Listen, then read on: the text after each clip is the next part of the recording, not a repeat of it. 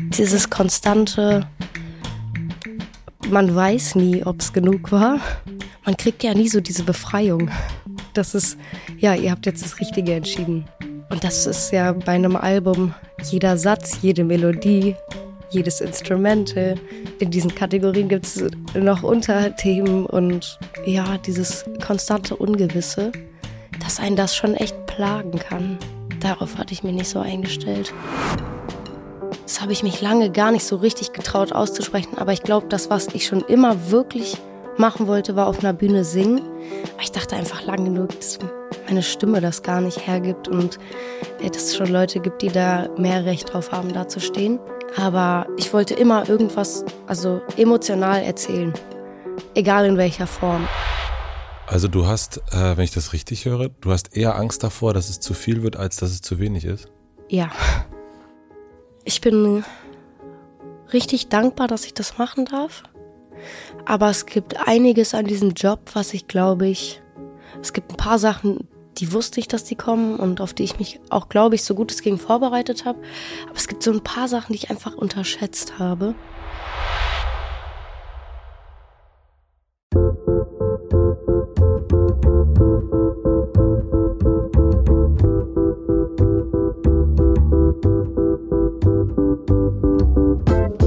Willkommen im Hotel Matze, dem Interview-Podcast von Mit Vergnügen. Ich bin Matze hier schon. Ich treffe mich hier mit Menschen, die mich interessieren und versuche herauszufinden, wie die so ticken. Mein heutiger Gast ist Paula Hartmann. Paula Hartmann ist Musikerin und Schauspielerin. Ich darf auf jeden Fall behaupten, dass ich Fan der ersten Stunde von Paula Hartmanns Musik bin. Ihr Song Nie verliebt kam 2021 raus und seitdem habe ich alles inhaliert, was sie veröffentlicht hat. Ihre Musik berührt mich total emotional, obwohl ich mit den Sachen, über die sie so singt, eigentlich gar nicht so viel Berührung habe. Ich weiß nicht genau, wie sie das macht, aber sie kriegt das auf jeden Fall hin. Und ich freue mich sehr, dass sie hier im Hotel Matze eingecheckt hat. In der Vorbereitung ist mir dann aufgefallen, dass die Musikerin-Karriere gar nicht ihre erste Karriere ist. Sie hat nämlich schon eine Schauspielkarriere hinter sich. Mit fünf hat sie diesen Wunsch, Schauspielerin zu werden, schon formuliert, auch ganz klar formuliert. Zum sechsten Geburtstag hat sie dann geschenkt bekommen, dass sie sich bei einer Castingagentur bewerben darf. Und als sie acht Jahre war, hatte sie ihren ersten Kinofilm mit Lars Eidinger. Danach folgte noch ein Kinofilm mit Matthias Schweighöfer. Jetzt pausiert das Schauspielerinnenleben. Sie sagt selbst, dass sie schon immer den ganz großen Drang hat, auf einer Bühne zu stehen und emotionale Geschichten zu erzählen. Woher dieser Drang kommt, darüber sprechen wir im Podcast, wie sie heute darüber denkt auch. Und ich wollte von ihr wissen, ob ihre Träume nicht eventuell schon zu früh in Erfüllung gegangen sind. Wir sprechen über ihr Leben als Musikerin, über die Herausforderungen, die das mit sich bringt. Es geht um Selbstreflexion, es geht um Abgrenzung, es geht um die Unsicherheiten gegenüber der eigenen Kunst. Es geht um Arbeitswut, um Selbstwert und natürlich um Gefühle. Ich wünsche euch viel Vergnügen im Hotel Matze mit Paula Hartmann. Hörst du dich gerne? Mm, meinst du jetzt singen oder sprechen? Beides? Oh, ähm, sprechen fällt mir schon richtig schwer. Hui. Ähm, und singen, es kommt voll auf den Song mittlerweile an.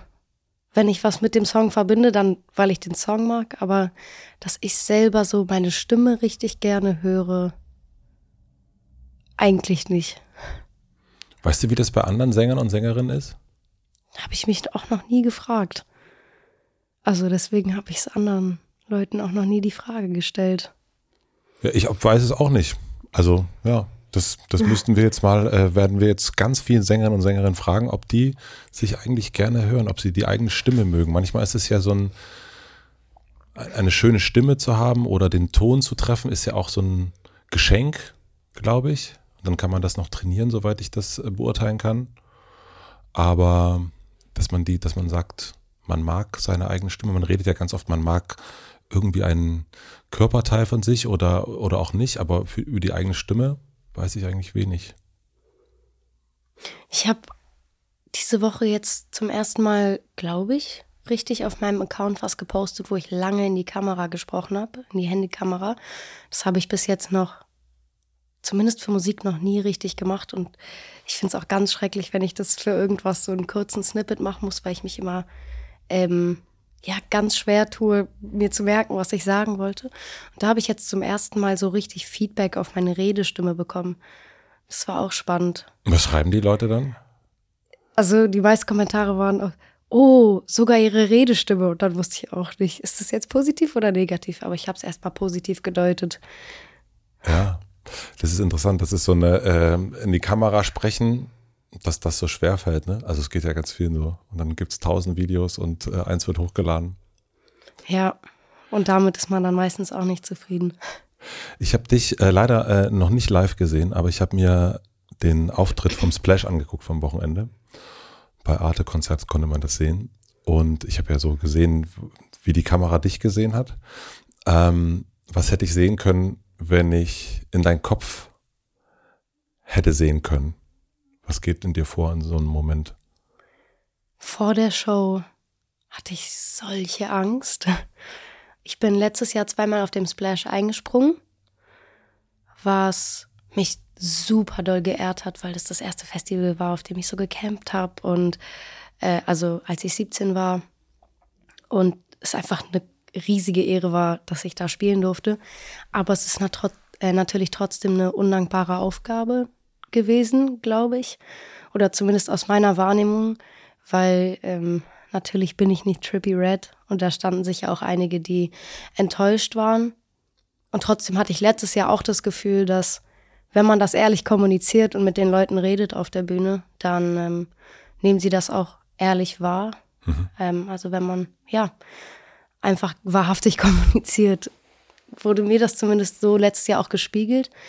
Aber ich hatte trotzdem irgendwie Angst, dass, dass dieses Jahr irgendwie Leuten nicht passt, dass ich da spiele.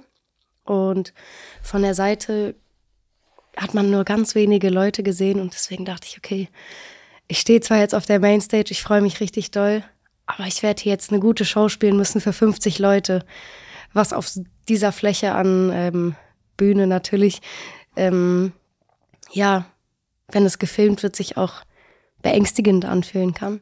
Und dann kam ich raus und ich habe echt beim ersten Song so mit den Tränen gekämpft. Gott, ich will gar nicht jetzt wieder anfangen zu weinen, weil mich das so berührt hat, wie viele Leute bei diesem Festival dann da waren.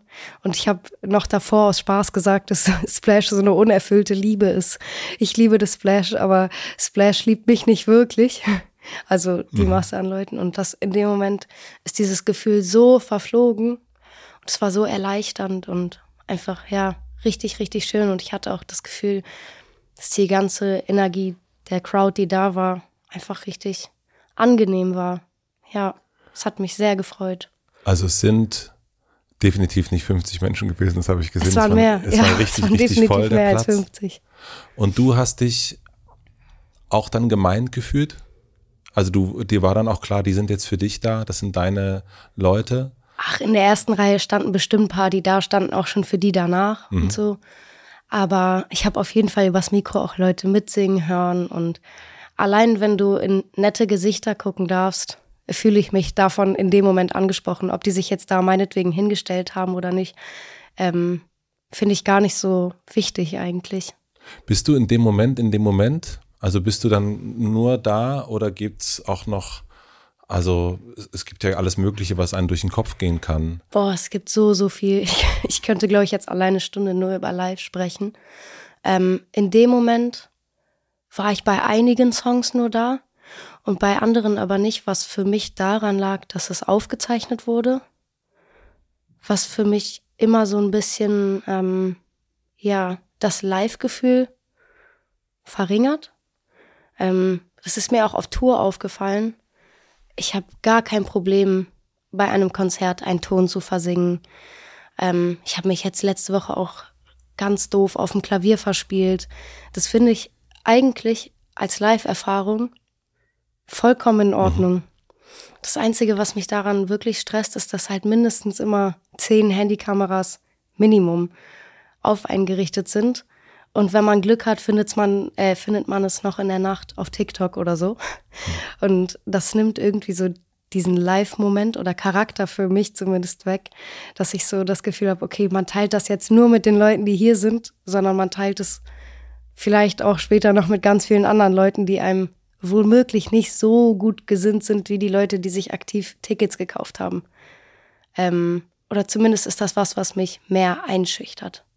Und siehst du dich dann in dem Moment auch nochmal aus einer Vogelperspektive? Also siehst du, wie du, wie du dich siehst?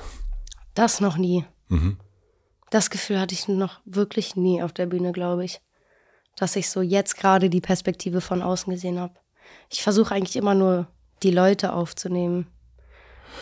Und du hast, also dir kam erst so schon kurz die Tränen äh, aufgrund der Leute. Beim Intro-Song, ja. Ähm, bei den, also als du auf die Bühne gegangen bist. Was verursacht diese Tränen? Ich war einfach so wahnsinnig berührt eben, also weil es, glaube ich, so ein emotionaler Rollercoaster war davor, so Angst zu haben und auch ähm, eben mit dem Hintergrund, dass das alles aufgezeichnet wird. Und dann, dass so viele Leute da direkt bei dem Opener-Slot standen. Das war einfach in dem Moment so überwältigend. Ähm, ja. Also einfach im Grunde, das ist, wenn ich das richtig verstehe, das Gefühl des gerade noch gedacht, ah, es ist keiner da, jetzt sind doch so viele da, ähm, die Kamera, wie mache ich das alles? Und also dieser, ich stelle mir das als einen sehr krassen Cocktail von sehr verschiedenen Geschmacksrichtungen vor. Absolut, ja. Du hast ähm, ein Video gemacht und du hast es ja auch gerade erzählt, dass du äh, Splash auch vom, vom äh, Zeltplatz her kennst. Und jetzt habe ich ein Video von dir gesehen. Einerseits, du warst auf dem Zeltplatz beim Splash und dann eben auch auf der Bühne. Und wo gehörst du jetzt hin, nach deinem Gefühl? Auf beide Plätze. Ja. ähm, ja, wir haben dieses Jahr auch wieder gecampt. Letztes Jahr auch. Das ist immer eigentlich sehr schön. Fühlst du dich in, in der Musikindustrie, fühlst du dich da angekommen? Oh, angekommen ich weiß nicht, ob irgendjemand sich da angekommen fühlt. Naja, ich würde sagen, wenn man das eine Weile, also oder, oder zugehörig. Zugehörig, ja. Ja. Doch. Ich fühle mich da auch aufgenommen, mhm. aber bei dem Wort angekommen steckt so eine Friedlichkeit irgendwie noch assoziativ mit drin. Die hast du noch nicht. Nee, glaube ich. Dafür mache ich es vielleicht nicht lang genug. Vielleicht hat man es auch nie oder ich. Ich weiß es noch nicht hat wahrscheinlich auch mit der eigenen, ja, wo, ja, wahrscheinlich Selbstsicherheit zu tun, aber ich glaube auch, dass alle Künstler, Künstlerinnen eine, ein, ein, ambivalentes Verhältnis zu ihrer eigenen Kunst haben und dann äh, natürlich auch zu einer äh, Industrie dementsprechend. Ja, bis jetzt kann ich diese Aussage auf jeden Fall bestätigen. Wie ist das, wenn du von der Bühne runtergehst? Oh je. Ähm, ich glaube, die ersten 15 Minuten danach funktioniere ich einfach gar nicht. Mhm. Weil ich, ich habe auch auf Tour wieder darüber nachgedacht. Das ist so krass, wann bin ich sonst in meinem Leben anderthalb Stunden 180 Prozent anwesend. Hm. Es gibt ja keine fünf Minuten kurz Pause, sondern man wird ja wirklich konstant einfach, schaut man so vielen Menschen in die Augen, die alle nur mich und Friso anschauen. Ähm, Friese und mich. Aber deswegen der Moment danach ist einfach so kurz, oh, ich bin wieder, wieder ganz allein und ich darf kurz einfach meine Gesichtszüge verlieren. ja. Und bist nicht mehr beobachtet und. Also ich genieße das auch. Also ja. ich liebe, wie gesagt, die Interaktion, aber möchte natürlich auch auf der Bühne was entsprechendes liefern und niemanden enttäuschen und mein Bestmögliches in dem Moment geben. Und wenn ich dann von der Bühne komme, ist einfach dieser Druckverlust da und dann alles, was sich während des Tages aufgebaut hat, baut sich innerhalb von so 30 Sekunden ab. Und was machst du dann?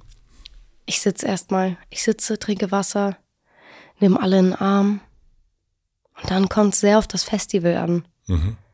Wie lange man noch hat, ob ich wirklich einfach nur warte, bis es ins Hotel geht, wenn es sehr spät war oder wenn noch viele befreundete Künstler da sind. Es kommt sehr darauf an. Und dann, jetzt vielleicht nehmen wir das auch wirklich exemplarisch von so einem Splash Festival. Das ist ja ein sehr soziales Festival insofern, dass man ganz viele Leute trifft, ganz viele äh, Musiker, Kollegen und Kolleginnen, Fans. Und dann geht es zurück nach Berlin. Der Sprinter ist ausgeladen, man kommt in die Wohnung. Ist das beruhigend oder eher beunruhigend, wenn das dann so plötzlich ist alles leise? Für mich war es dieses Jahr total neutral.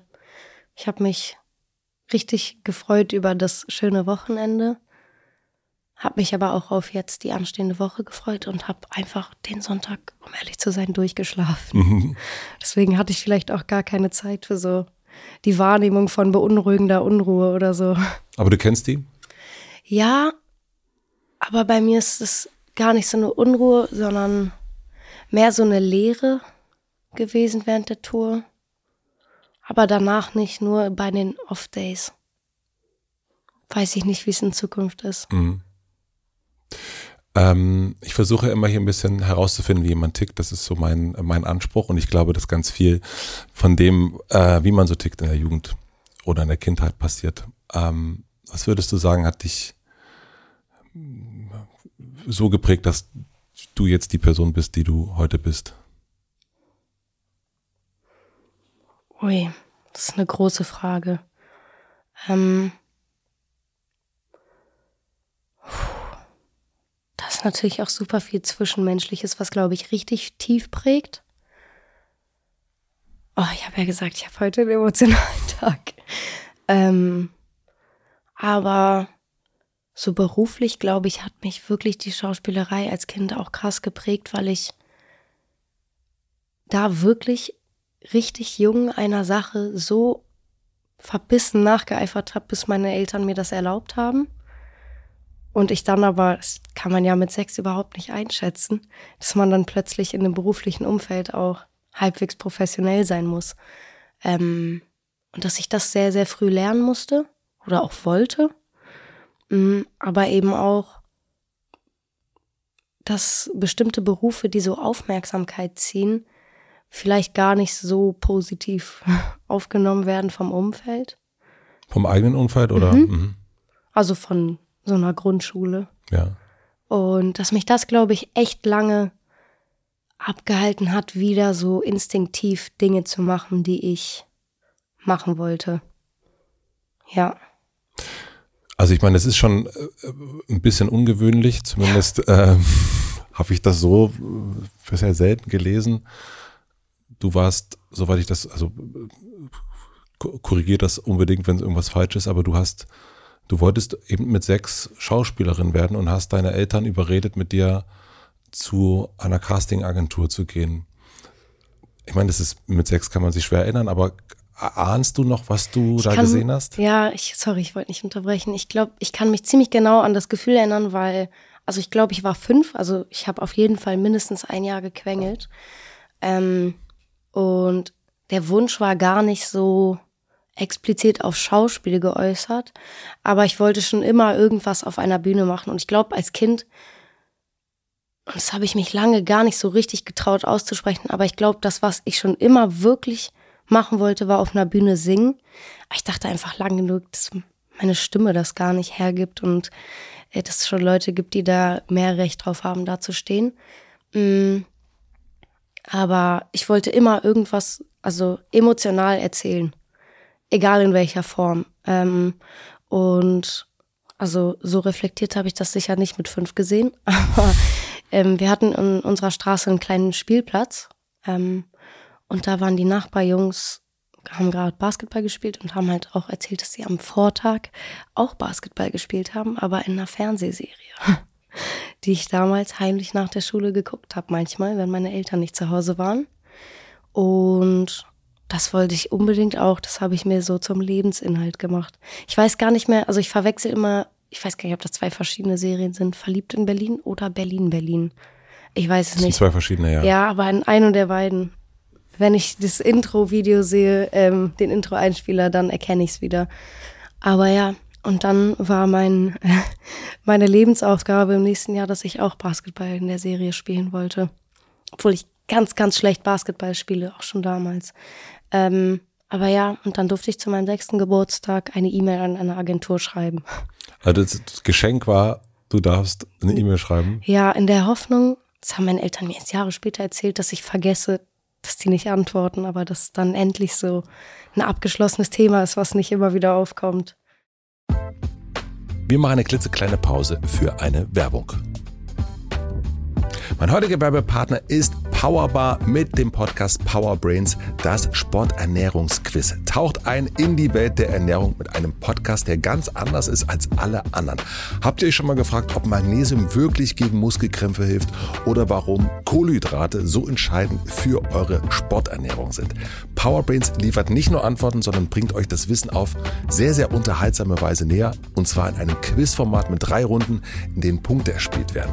Host Dani Herzog nimmt euch mit auf eine Reise durch sehr spannende Themen der Sporternährung. Hier erwarten euch nicht nur faktenreiche Interviews mit Größen wie Ironman-Gewinner Sebastian Kienle, Legende Joey Kelly oder TikTok-Fitnessstar Joe Wünsche, sondern auch ein einzigartiger Mix aus Quizshow, persönlichen Anekdoten und aufschlussreicher Wissensvermittlung. Powerbrains ist Infotainment pur, einfach, verständlich, inspirierend und mit praktischen Tipps, die ihr sofort im Alltag umsetzen könnt. Neue Folgen erscheinen jeden zweiten Donnerstag. Das Ganze gibt es auch als Videopodcast auf dem Powerbar YouTube-Kanal. Schaut und hört da mal rein. Den Link findet ihr wie immer in meinem Linktree in den Shownotes. Vielen Dank an Powerbrains, das Sporternährungsquiz, für die Unterstützung dieser Folge.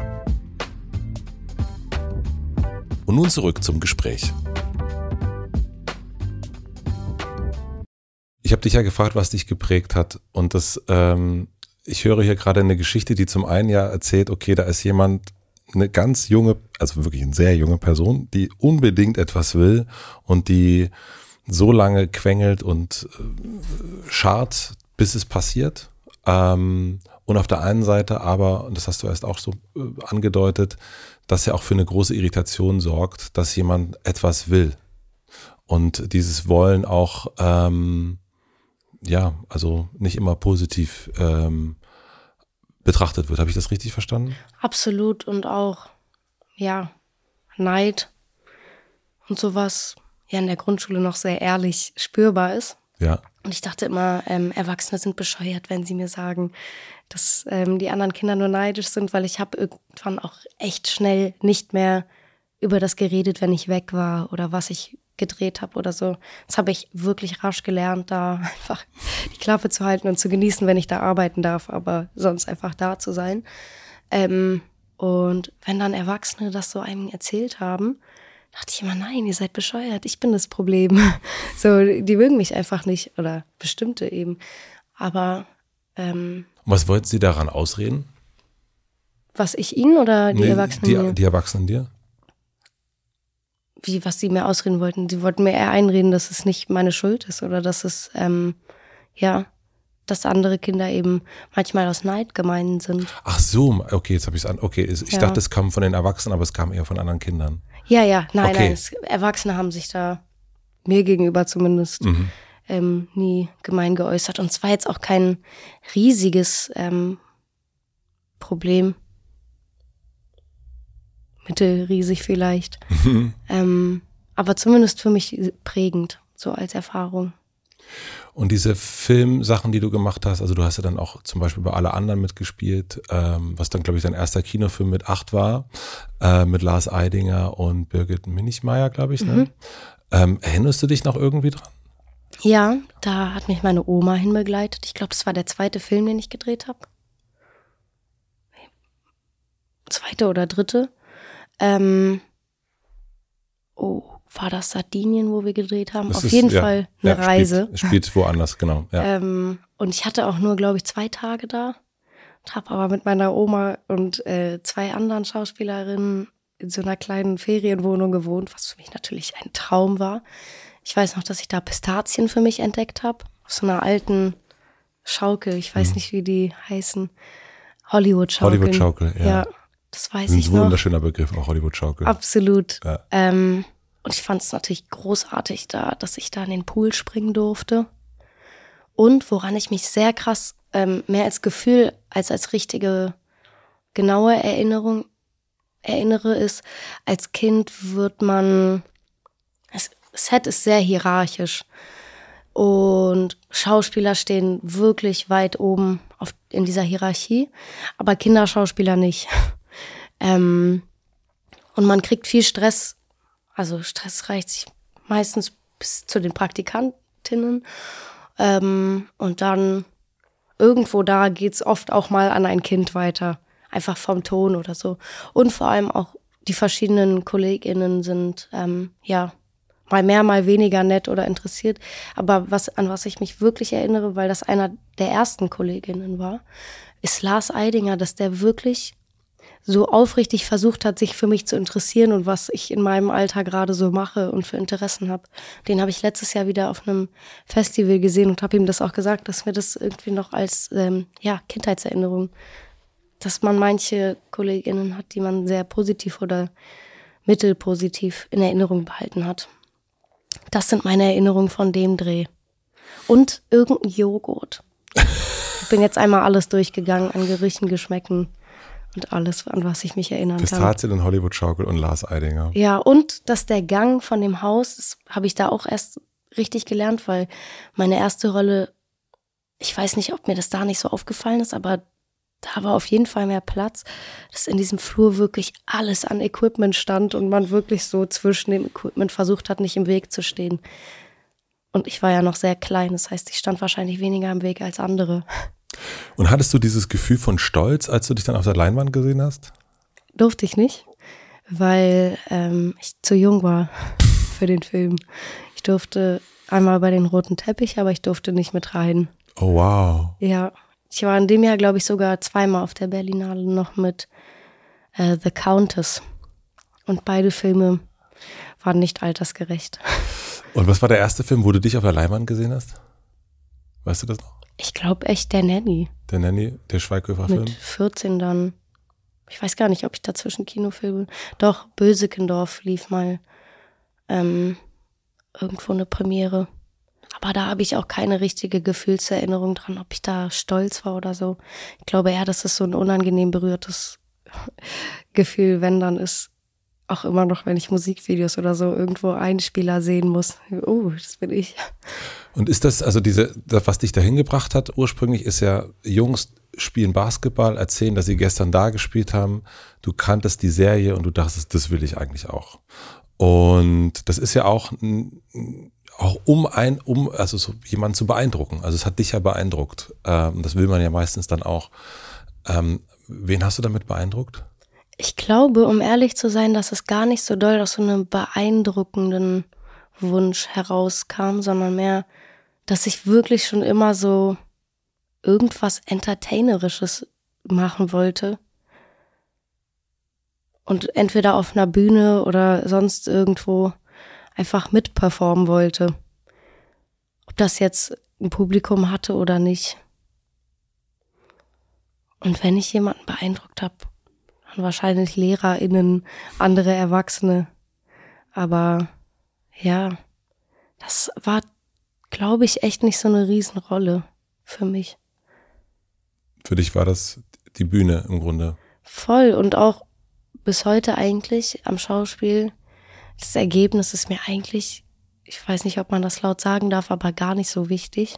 Ich guck's mir auch gar nicht so gern an. Ähm, ich mag einfach irgendwie diese Arbeit total gerne.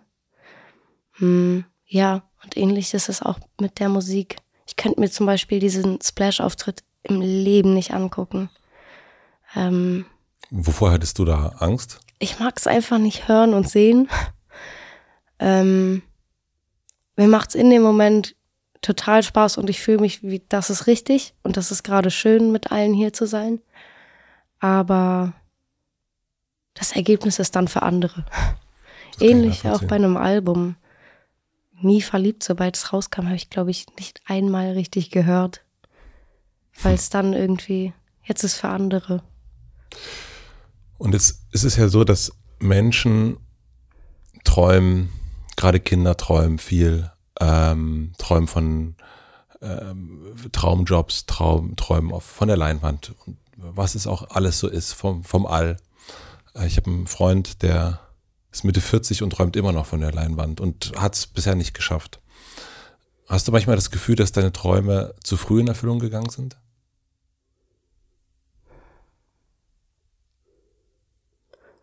Nee,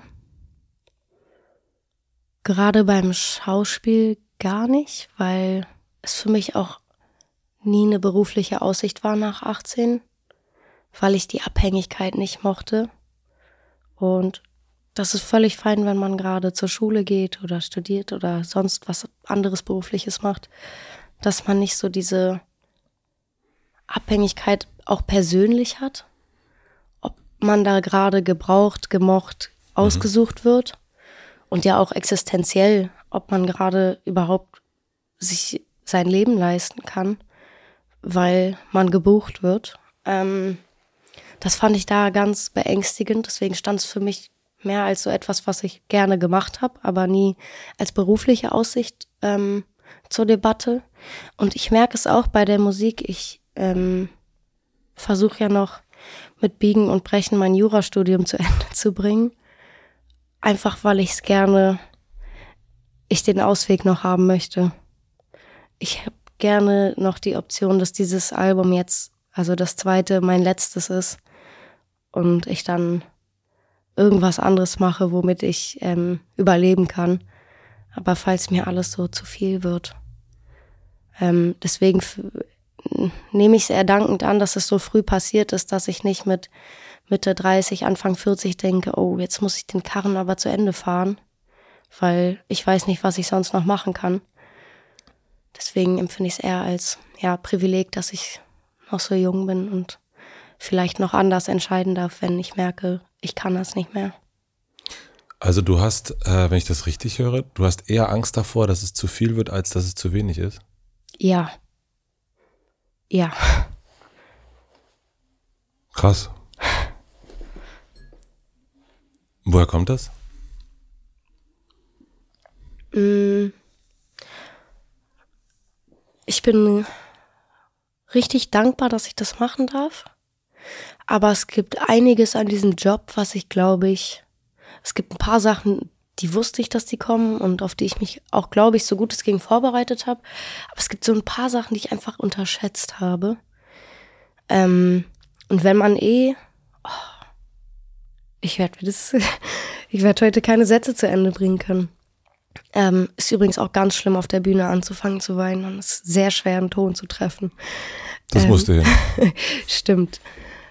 Ähm, aber ja, dass so ein paar Sachen dabei sind, wenn man eh ein bisschen Schwierigkeiten hat mit, ja, mentaler Gesundheit, die darauf einfach ein bisschen explosiv einwirken. Wenn plötzlich, ich glaube, ähm, und das habe ich auch davor schon gedacht, so ansteigender Fame, egal wie klein das ist, ich glaube, dass kein Mensch wirklich dafür gemacht ist. Mm, weil das einfach eine so unnormale Erfahrung ist, dass so viele Menschen eine Meinung haben, sowohl positiv als auch negativ. Und das echt eine Aufgabe ist, sich konstant wieder so in sein eigenes Leben zurückzurufen und sein Selbstwert und ähm, ja, sein, sein Glück ein bisschen mehr vom Hier und Jetzt und von seinem privaten Umfeld bestimmen zu lassen als von außen. Und das hätte mir eigentlich auch klarer sein müssen, aber man ist natürlich eine Projektionsfigur für Leute. Was ich in der Theorie auch völlig in Ordnung finde. Mac Miller ist bestimmt auch nicht das, für das ich ihn halte und was ich mit 15 auf ihn projiziert habe. Ähm, aber wenn man das selber ist, und es gibt natürlich auch Arten von Projektionen, für die man nicht so gerne herhält, mm, das finde ich auch schon beunruhigend. Dann ähm, dieses konstante, man weiß nie, ob es genug war. Ähm, Was meinst du damit?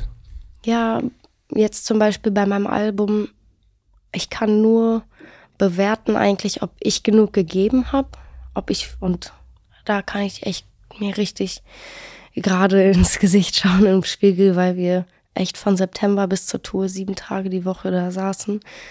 Wie zwei Vollidioten, wirklich. Das empfehle ich echt niemandem. Reden wir vom ersten aber und vom zweiten? Vom zweiten jetzt. Jetzt schon. Mhm. Ja, wirklich sieben Tage die, Wochen, äh, die Woche arbeiten über einen Zeitraum von einem halben Jahr ist wirklich eine richtig dumme Idee. ähm, aber man kriegt ja nie so diese Befreiung. Das ist, ja, ihr habt jetzt das Richtige entschieden. Und das ist ja bei einem Album jeder Satz, jede Melodie, jedes Instrumente. In diesen Kategorien gibt es noch Unterthemen und ja, dieses konstante Ungewisse dass ein das schon echt plagen kann. Darauf hatte ich mich nicht so eingestellt. Also die Frage, bist du gut genug? Ist das eine Frage, die du dir selber in dem Moment stellst oder die du über Bande auf dein Publikum projizierst? Beides. Also sowohl, ob ich am Ende dastehe und hinter dem Werk stehen kann und möchte, als auch natürlich, wie es angenommen wird. Ähm, ich glaube, ich bin darauf vorbereitet, wenn ich auf etwas stolz wäre und es trotzdem negativ angenommen wird, für mich zu sagen, nee, aber ich fand's richtig. Mhm. Aber natürlich wünscht man sich das nicht. Ähm, das auf jeden Fall. Und gerade auch mit dem Hintergedanken, dass man auch das Gefühl hat, man möchte Leute, die einem ja treu zugehört haben und ähm, das ermöglichen, auch etwas zurückgeben und hoffentlich das, was sie sich wünschen. Aber man kann ja nicht jeden Einzelnen befragen und dann ist es ja auch nicht mehr mein Werk. Ja. Definitiv nicht. Aber das ist alles so eine spannende Sphäre irgendwie und ich genieße das aktuell richtig, aber ich habe auch, als es mir dieses Jahr wirklich schlecht ging, gemerkt, dass diese Kombi daraus schon richtig gefährlich sein kann. Ja. Und warum hast du weitergemacht? Oh, also richtig, richtig, richtig schlecht ging es mir erst so kurz vor der Tour. Das habe ich mitbekommen, ja. Mhm. Ähm, und die erste Woche war wirklich richtig hart. Mhm. Und mir wurde auch aus dem Team angeboten, wenn es mir weiterhin so geht, dass ich das abbrechen kann. Aber das stand für mich gar nicht zur Debatte, ähm, weil ich niemanden enttäuschen wollte. Das war ja meine erste Tour und das erste Mal, dass ich, ähm, dass Leute ihr Vertrauen in mich gesteckt haben, mir ja Tickets abgekauft haben, um dabei zu sein. Es wäre für mich gar keine Option gewesen, da ähm, abzubrechen. Ich glaube, ich wäre vorher draufgegangen, bevor ich nicht den letzten Stopp gespielt hätte. Und es wurde zum Glück ähm, in der zweiten Woche auch langsam besser. Ich glaube auch, nachdem mir das Angebot gemacht wurde, dass ich abbrechen kann. Ähm, aber ja, deswegen habe ich weitergemacht.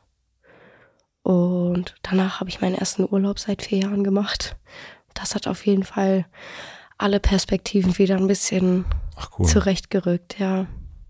Und ist das, äh, wenn ich das fragen darf, ist das Depression oder was, was, oder ist es Überarbeitung, was ja beides dann irgendwie auch sein kann? Mm, ich will es öffentlich nicht mhm. so ähm, Deswegen frage diagnostizieren. Ich auch, ja, ja, ja. ist auch okay. Ähm, ja, ich mir geht's seitdem ich zwölf bin ab und an schlecht. Ja. Und wie vielen? Ja, deswegen. Ich glaube auch, wenn man vielleicht nicht ähm, immer eine Diagnose mitnennt, dass vielleicht auch mehr Leute sich mit identifizieren können, ohne dass sie eine Diagnose bekommen haben und Wie sich so unalleiner fühlen. Ähm, wenn ich früher Menschen darüber habe sprechen hören, dass sie Depressionen hatten, habe ich mich direkt so gefühlt, ähm, als dürfte ich mich jetzt nicht mit den Gedanken identifizieren, weil ich die Diagnose nicht hatte. Mhm. Aber wenn einfach jemand ehrlich gesagt hat, mir ging es nicht gut, und das erklärt hat, selbst wenn es genau die gleichen Symptome waren, ähm, konnte ich damit viel mehr was anfangen und mich habe mich zumindest als Jugendliche viel gesehener gefühlt. Weil du dich nicht mit einer mm, Krankheit identifiziert hast, sondern ich war einfach nicht diagnostiziert. Mhm. Und ich wollte auch niemandem eine Diagnose wegnehmen, indem ich, ja. ähm, wenn du mir jetzt heute sagen würdest, ähm, du wärst bipolar und ich denke, oh, ich habe äh, voll viele dieser Gefühle auch, würde ich aber niemals das weiterdenken wollen, weil ich dir nicht den Raum wegnehmen möchte, ähm, weil ich nicht diese Diagnose habe. Ja. Wenn du aber einfach beschreibst, wie sich das äußert, kann ja sein, dass ich zwei, drei Symptome davon auch habe und mich deshalb nicht alleine fühle obwohl ich vielleicht gar nicht die Diagnose hätte. Und weil ich weiß, dass mir das als Jugendliche geholfen hat, dass wenn einfach jemand ehrlich gesagt hat, mir geht's nicht gut, das und das, ähm, ohne das zu betiteln, mhm. dass ich mich damit früher weniger allein gefühlt habe oder mehr gesehen. Deswegen versuche ich das, diese Reihe weiterzuführen. Ich finde das total äh, sehr also so eigenartig fällt mir das als ist, ist das Wort und das hat ja oftmals so was Negatives, aber meine ich überhaupt nicht, sondern ähm, Manchmal ist es natürlich gut, wenn man etwas hat, dass man weiß, okay, das habe ich und man hat, äh, man hat vielleicht einen Begriff. Das muss ja nicht nur mentale Gesundheit sein, das kann jede Form von Gesundheit oder Krankheit sein. Äh, und dann kann man sagen, okay, jetzt muss ich oder kann ich dies und jenes tun. Aber dieses Benennen ähm, schafft genau das auch wieder eine andere Art von Distanz zu einem selber unter Umständen und auch zu anderen Personen. Das ist, ähm, ja, das finde ich sehr interessant, dass du das so. Ich will aber auch sagen, ich finde es auch wirklich völlig genauso richtig, wenn andere Leute das benennen. Ja. Weil wenn alle es so behandeln würden wie ich, dann gäbe es bestimmt auch wieder eine Tabuisierung oder Stigmatisierung von bestimmten Krankheitsbildern, die einfach nicht mehr besprochen werden. Deswegen, ich glaube, da gibt es nicht ein eindeutiges richtig oder falsch. Ja. Ähm, und ich stimme dir auf jeden Fall zu, dass es total helfen kann, eine Diagnose zu bekommen. Also, um nochmal auf das Bipolar-Beispiel zu kommen, wenn äh, du das nicht weißt, wie soll dir geholfen werden? Ähm, ähnlich auch bei Depressionen und allem. Also absolut, dass das helfen kann ich habe wirklich einfach für mich diese, ja, jugendliche Erfahrung, ja. dass ich für manche Leute vielleicht ähm, diese Person sein will, die ich früher hatte. Voll. Hast du die Person noch? Ist die noch in deinem Leben? Äh, nein. Ja.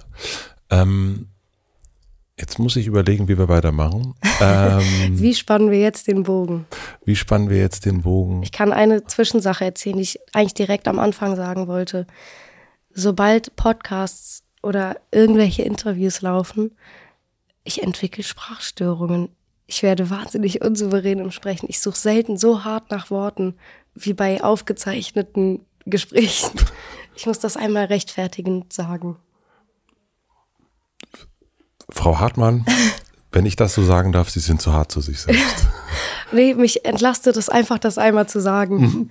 Aber äh, unbedingt. Aber ich habe hab am Anfang gemerkt, es ist einfach anstrengender in meinem Kopf, wenn ich oh nee, jetzt jedes Wort muss irgendwie rauskommen. Weißt du was? Ich mache das ja hier seit 200, weiß ich nicht, 50, 60 Folgen. Ich war gerade auf Jahre gesprochen. Ja, 250 Jahre, Mann. Das ist so alt siehst du doch gar nicht aus, Matze. Dafür hast du dich gut gehalten. Danke. Und es ist so, dass ich, wenn ich mir eine Folge anhöre, denke ich, sag mal, schaffst du es, einen Satz ohne Äh zu machen? Meine Güte, wie schwer kann es sein? Oder wenn ich ein Intro einspreche oh, oder irgendwas, denke ich jedes Mal, das kann doch wohl nicht wahr sein. Warum ist, wenn so ein Mikro vor der Fresse ist, ist das irgendwie so kompliziert? Keine Ahnung. Und es ist ähnlich wie mit der Stimme, was wir am Anfang hatten. Ich habe das auch noch nicht mit anderen großartig besprochen. Ich denke aber jedes Mal, ich bin wirklich der absolute äh, Volltrottel. Also willkommen im Club in dem Fall. Aber man muss es auch einfach, scheiß der Hund drauf, sag ich ja. mal. Äh, danke für die Unterbrechung, Überbrückung. Ähm, ich würde einmal kurz noch zurück, äh, weil wir sind ja schon weit, weit vorangeschritten. Ich muss einmal kurz hier äh, ganz elegant Lecker. Nase wischen. Brauchst du ein Taschentuch oder so? Nee, alles gut. Ich ähm, bin so ein klassischer in Ärmelwischer und dann abends in die Wäsche. Hoffentlich. All the tears I shed. Ab in die Wäsche, ab in die Wäsche und dann ist alles weg. Wir machen eine klitzekleine Pause. Ich möchte euch einen Werbepartner vorstellen. Mein heutiger Werbepartner ist Squarespace. Wenn ihr eurer Webseite ein Makeover verpassen wollt, ist Squarespace die richtige Adresse für euch. Ihr könnt aus vielen personalisierbaren Vorlagen und mit weiterführenden Tools ganz individuell den Look kreieren, der zu euch und eurer Webseite passt. Dabei könnt ihr eure Inhalte flexibel einbetten, zum Beispiel Bilder oder Videos oder sogar Produkte in einem Online-Shop verkaufen. Und außerdem jederzeit auf SEO und Analyse-Tools zurückgreifen, um den Überblick zu behalten. All das und noch viel mehr kann Squarespace. Überzeugt euch am besten selbst. Und für alle, die es direkt mal ausprobieren wollen, habe ich natürlich was vorbereitet. Wenn ihr auf de.squarespace.com slash hutematze den Rabattcode hutematze eingebt, alles groß und zusammengeschrieben, erhaltet ihr bei Squarespace 10% Rabatt auf eure erste Webseite oder Domain. Den Link und den Code findet ihr wie immer auch in meinem Linktree in den Shownotes. Vielen Dank an Squarespace für die Unterstützung dieser Folge. Und nun zurück zum Gespräch. Deine Eltern, haben die dich versucht zu bewahren vor dem äh, ganzen, ähm, also ich meine, du hast zum Geburtstag geschenkt bekommen, dass du den E-Mail schreiben darfst. Ähm, und ich kenne das, ich bin auch Vater. Es gibt, ähm, der ist zehn. Und es gibt natürlich schon, so man denkt, ja, cool, mh, hm, ja, jetzt gucken, also so, hast du das, haben sie das versucht oder haben sie dich, sind sie, sind es unterstützende Eltern? Mm, also sie haben ja ein Jahr versucht, das einfach ja. zu ignorieren. Und auch völlig legitim. In dem Alter wollte ich ganz, Voll. ganz viele Dinge. Ähm, aber das glaube ich einfach sehr hartnäckig. Und ab dann haben meine Eltern mich versucht, in dem Rahmen von dem sehr zu schützen. Ähm, aber haben auch gemerkt, und wenn sie das rückblickend beschreiben, fühlt sich das auch so genauso an. Meine Mutter meinte, als sie mich das erste Mal am Set besucht hat, weil beide ja arbeiten, kam früher eigentlich nur meine Großmutter mit. Und als sie mich das erste Mal besucht hat, dass sie so richtig war so, äh, das ist doch gerade Sex, wie soll die, äh, warum fühlt die sich hier so wohl und ist in jedem Ablauf mit drin. Ähm, aber dass das für mich irgendwie ein richtiger Safe Space war, ähm, schon immer. Und das wollten mir meine Eltern auch nicht verwehren, aber ähm, ja, natürlich auch nicht, dass ich übergriffige Erfahrungen mache. Gerade was Arbeitszeiten und sowas anbelangt, ist das Set schon echt hart. Und als jemanden, der allen immer gefallen möchte und auf jeden Fall nicht ein Team hängen lassen will, ich hatte schon immer da einen wahnsinnigen Teamgeist, dass ich unbedingt obwohl ich nur sechs Stunden arbeiten darf, gerne die zehn Stunden voll mache, weil, oh Gott, ich kann doch jetzt nicht hier 60 Leute hängen lassen, die sind doch alle hier, um heute den Drehtag fertig zu machen. Und da bin ich echt froh, dass ähm, ja meine Familie da früher in Momenten, wo sie das mitbekommen haben, die Reißleine für mich gezogen haben. An solchen Ecken haben sie sehr versucht, mich zu schützen, aber auf dieses ganze so Aufmerksamkeitsthema, ähm, glaube ich, konnten sie mich gar nicht vorbereiten, weil sie selber ja auch gar keine Berührungen damit haben. Ähm, sie haben mir mal zugehört, aber da kann einen, glaube ich, jemand, der keine Erfahrung damit hat, auch nicht. Ich wüsste selbst bei mir nicht, ob ich, ob mir das bei Kindern richtig gelingen würde, sie davor zu schützen. Mhm. Aber ja, ich glaube, sie haben ihr Bestes gegeben. Das ist ja so ein Drang auch, ne? Also den du dann, also den du hast, den auch viele andere haben, die, die dann auf einer Bühne stehen. Das ist irgendwie zieht irgendetwas da hoch und man kann das gar nicht unbedingt benennen, was ist es denn eigentlich? Also es ist schon interessant, dass das so und jetzt natürlich auch nochmal bestärkt ist durch Social Media. Ähm, erinnerst du dich, wir haben über das Basketballspielen geredet und über die, über die Serie und du hast erst schon den Namen Mac Miller fallen lassen. Was war so deine musikalische Erweckung? Ähm, als ich wusste, dass es Spotify gibt, ich weiß noch, ich habe ähm, damals bei einer älteren Freundin übernachtet mit zwei anderen Mädchen und die haben morgens ihre Spotify-Playlist angemacht. Parov Stella lief da. Und mhm. als jemand, damals war ich elf oder zwölf, bis dahin kannte ich nur Radio und die Alben, die mein Papa gehört hat. Was hat er so gehört? Viel Jazz. Mhm. Ähm, ja, überwiegend Jazz und Eric Clapton. ähm, aber äh, wo war ich? Ach so, genau. Und dann haben die das angemacht und Parostella zwar ganz weit entfernt von allem, was ich damals im Radio kannte, aus dem Radio kannte. Ähm, danach bin ich nach Hause und habe das richtig stolz meinem Vater gezeigt, mhm. dass, äh, dass, ich jetzt was anderes höre und habe äh, versucht, ihn dazu zu überreden, dass wir uns einen Spotify-Account machen. Haben wir uns dann auch geteilt. Ähm, und das war so, glaube ich, der Beginn von sich so selber Musik raussuchen. Und dann habe ich lange von den Playlisten von diesen vier Mädels, nee, drei Mädels gelebt, ohne dass sie es wussten. Weil ich war ja natürlich selber auch super cool und genauso weit wie die anderen. Ähm, und ja, und irgendwann kam viel Hip-Hop dazu. Das aber, glaube ich, über so die Leute aus meiner Schule. Ja. Was war das für ein Hip-Hop? Mm, damals super viel Odd Future. Mhm. Ähm, genau, irgendwann Mac Miller. Hm. Das waren eigentlich so die zwei prägendsten. Ich will jetzt nicht Gruppen, aber auch nicht Künstler sagen, jetzt beides nicht auf beide zutrifft. Acts. Aber ja, genau. Wir nehmen das Wort Acts. Und ich weiß auch noch, dass ich mich wirklich mit 13 richtig dazu gezwungen habe, Odd Future zu hören, weil ist jetzt vielleicht eine steile These, aber ich glaube, das ist wie mit Mate trinken. Man hat, glaube ich, auch mit 13 gar nicht so den natürlichen Drang, das zu hören. Aber wenn man einmal sich dazu zwingt und so die Liebe dafür entwickelt, bleibt das. Mir fällt das auf, wenn ich nämlich jetzt heute Freunden so alte Odd Future Sachen zeige, dass sie so keinen Zugang dazu kriegen, selbst wenn sie gerne Hip-Hop mögen. Das ist, ich kann das früher von Metal. Ja. So, dass ich, Oh, äh, da glaube ich, ist meine These ist genau das gleiche, obwohl ich damit keine Berührung habe, aber da ähm, vermute ich das ähnlich. coole Leute haben, oder für mich coole Leute haben Metal gehört und ich dachte, das muss ich jetzt auf jeden Fall auch hören. Ja. Und dann hört man so was wie Cannibal Corpse, das ist so ganz harter Metal im Kinderzimmer. Denkt natürlich einfach die ganze Zeit nur daran, das wird meine Eltern richtig wahnsinnig machen, sehr gut, aber mich leider auch. Aber dann überschreitet man Und den Punkt und dann ja. mag man es und dann versteht man die Kunst und dann hat man gar nicht mehr dieses Gefühl vom Anfang, ja. Und wann, also du hast die, die Schauspielerei gemacht, da war es für dich schon klar, okay, ab 18 ist damit eigentlich äh, Schluss. Ähm, Jura, Das wurde mir irgendwann so als Jugendliche klar, ja. Jura als, ähm, wenn mal alles zu viel wird, als Option. ähm, sie spielt auf jeden Fall Schach. ähm, wann hast du angefangen wirklich zu singen und wann bist du, ist aus der Jura-studierenden Schauspielerin eine Sängerin geworden? Ich bin ja für mein Studium nach Hamburg gezogen Ja.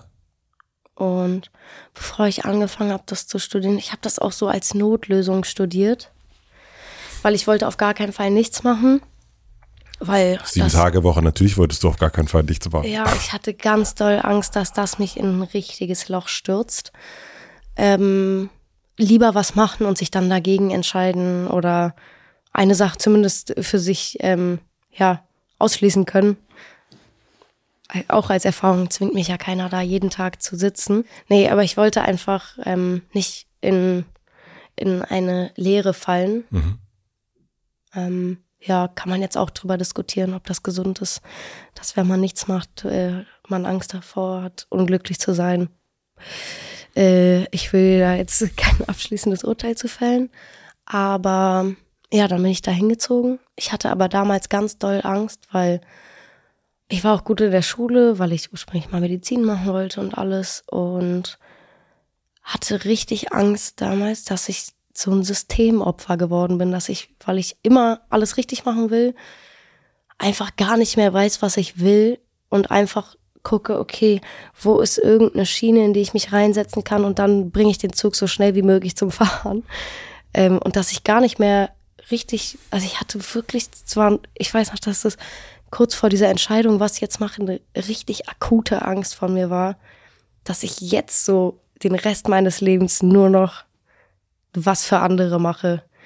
Ähm, und war richtig erleichtert, als ich da angefangen habe zu studieren und ich gemerkt habe, oh nee, ich bin gar nicht wie die anderen hier. Ähm, die sind alle nett und ich will gar nichts, ähm, kein schlechtes Wort ähm, über den Großteil meines Jahrgangs hier lassen. Ähm, aber ich habe gemerkt, ich habe gar nicht eure Ziele und das gibt mir auch gar nicht so persönlich was. Ich will überhaupt nicht gegen euch antreten über Punkte und ich bin auch gar nicht bereit dazu, gerade jeden Tag zu lernen. Ich nehme einfach ein bisschen was mit. Ich mag es auch, also ich mag generell neue Dinge zu lernen. Deswegen, wenn ich Lust habe, setze ich mich mit rein, wenn nicht, dann nicht. Und so bin ich echt gut durchgefahren. Aber weil ich es da eben oft auch richtig schrecklich fand, habe ich einfach zu allem Ja gesagt, was außenrum passiert ist. Ähm, ob das war in Berlin für ganz entfernte Bekannte einen Chor mit einsingen, um so nicht meine erste Öffrechtprüfung mitschreiben zu müssen und eine valide Ausrede für mich selbst zu haben. Ähm, alles wirklich. Und irgendwann habe ich dann meine Jungs aus Harburg kennengelernt. Die hatten damals, ich werde richtig nostalgisch, weil ich daran denke, obwohl es gar nicht so lange her ist, aber weil es den Container nicht mehr gibt, so einen richtigen, so einen Baucontainer einfach angemietet im Hafen, wo die so ein Studio reingebaut haben. Super amateurhaft natürlich, aber es war so toll. Und da habe ich dann so vier Monate, glaube ich, jede Nacht verbracht. Und es war so befreiend, weil mir da niemand was unterstellt hat. Wir haben alle gerne Musik gemacht und niemand hat irgendjemandem unterstellt, dass es für Aufmerksamkeit ist oder so. Wir haben ja gar nichts released oder irgendwas. Es war einfach schön. Man hat natürlich jedem gewünscht, dass coole Sachen entstehen und so, aber es war, das war richtig wichtig für mich als Erfahrung, weil ich früher so Angst hatte, dass ich jetzt noch die singende Schauspielerin bin. Oh, was will sie noch?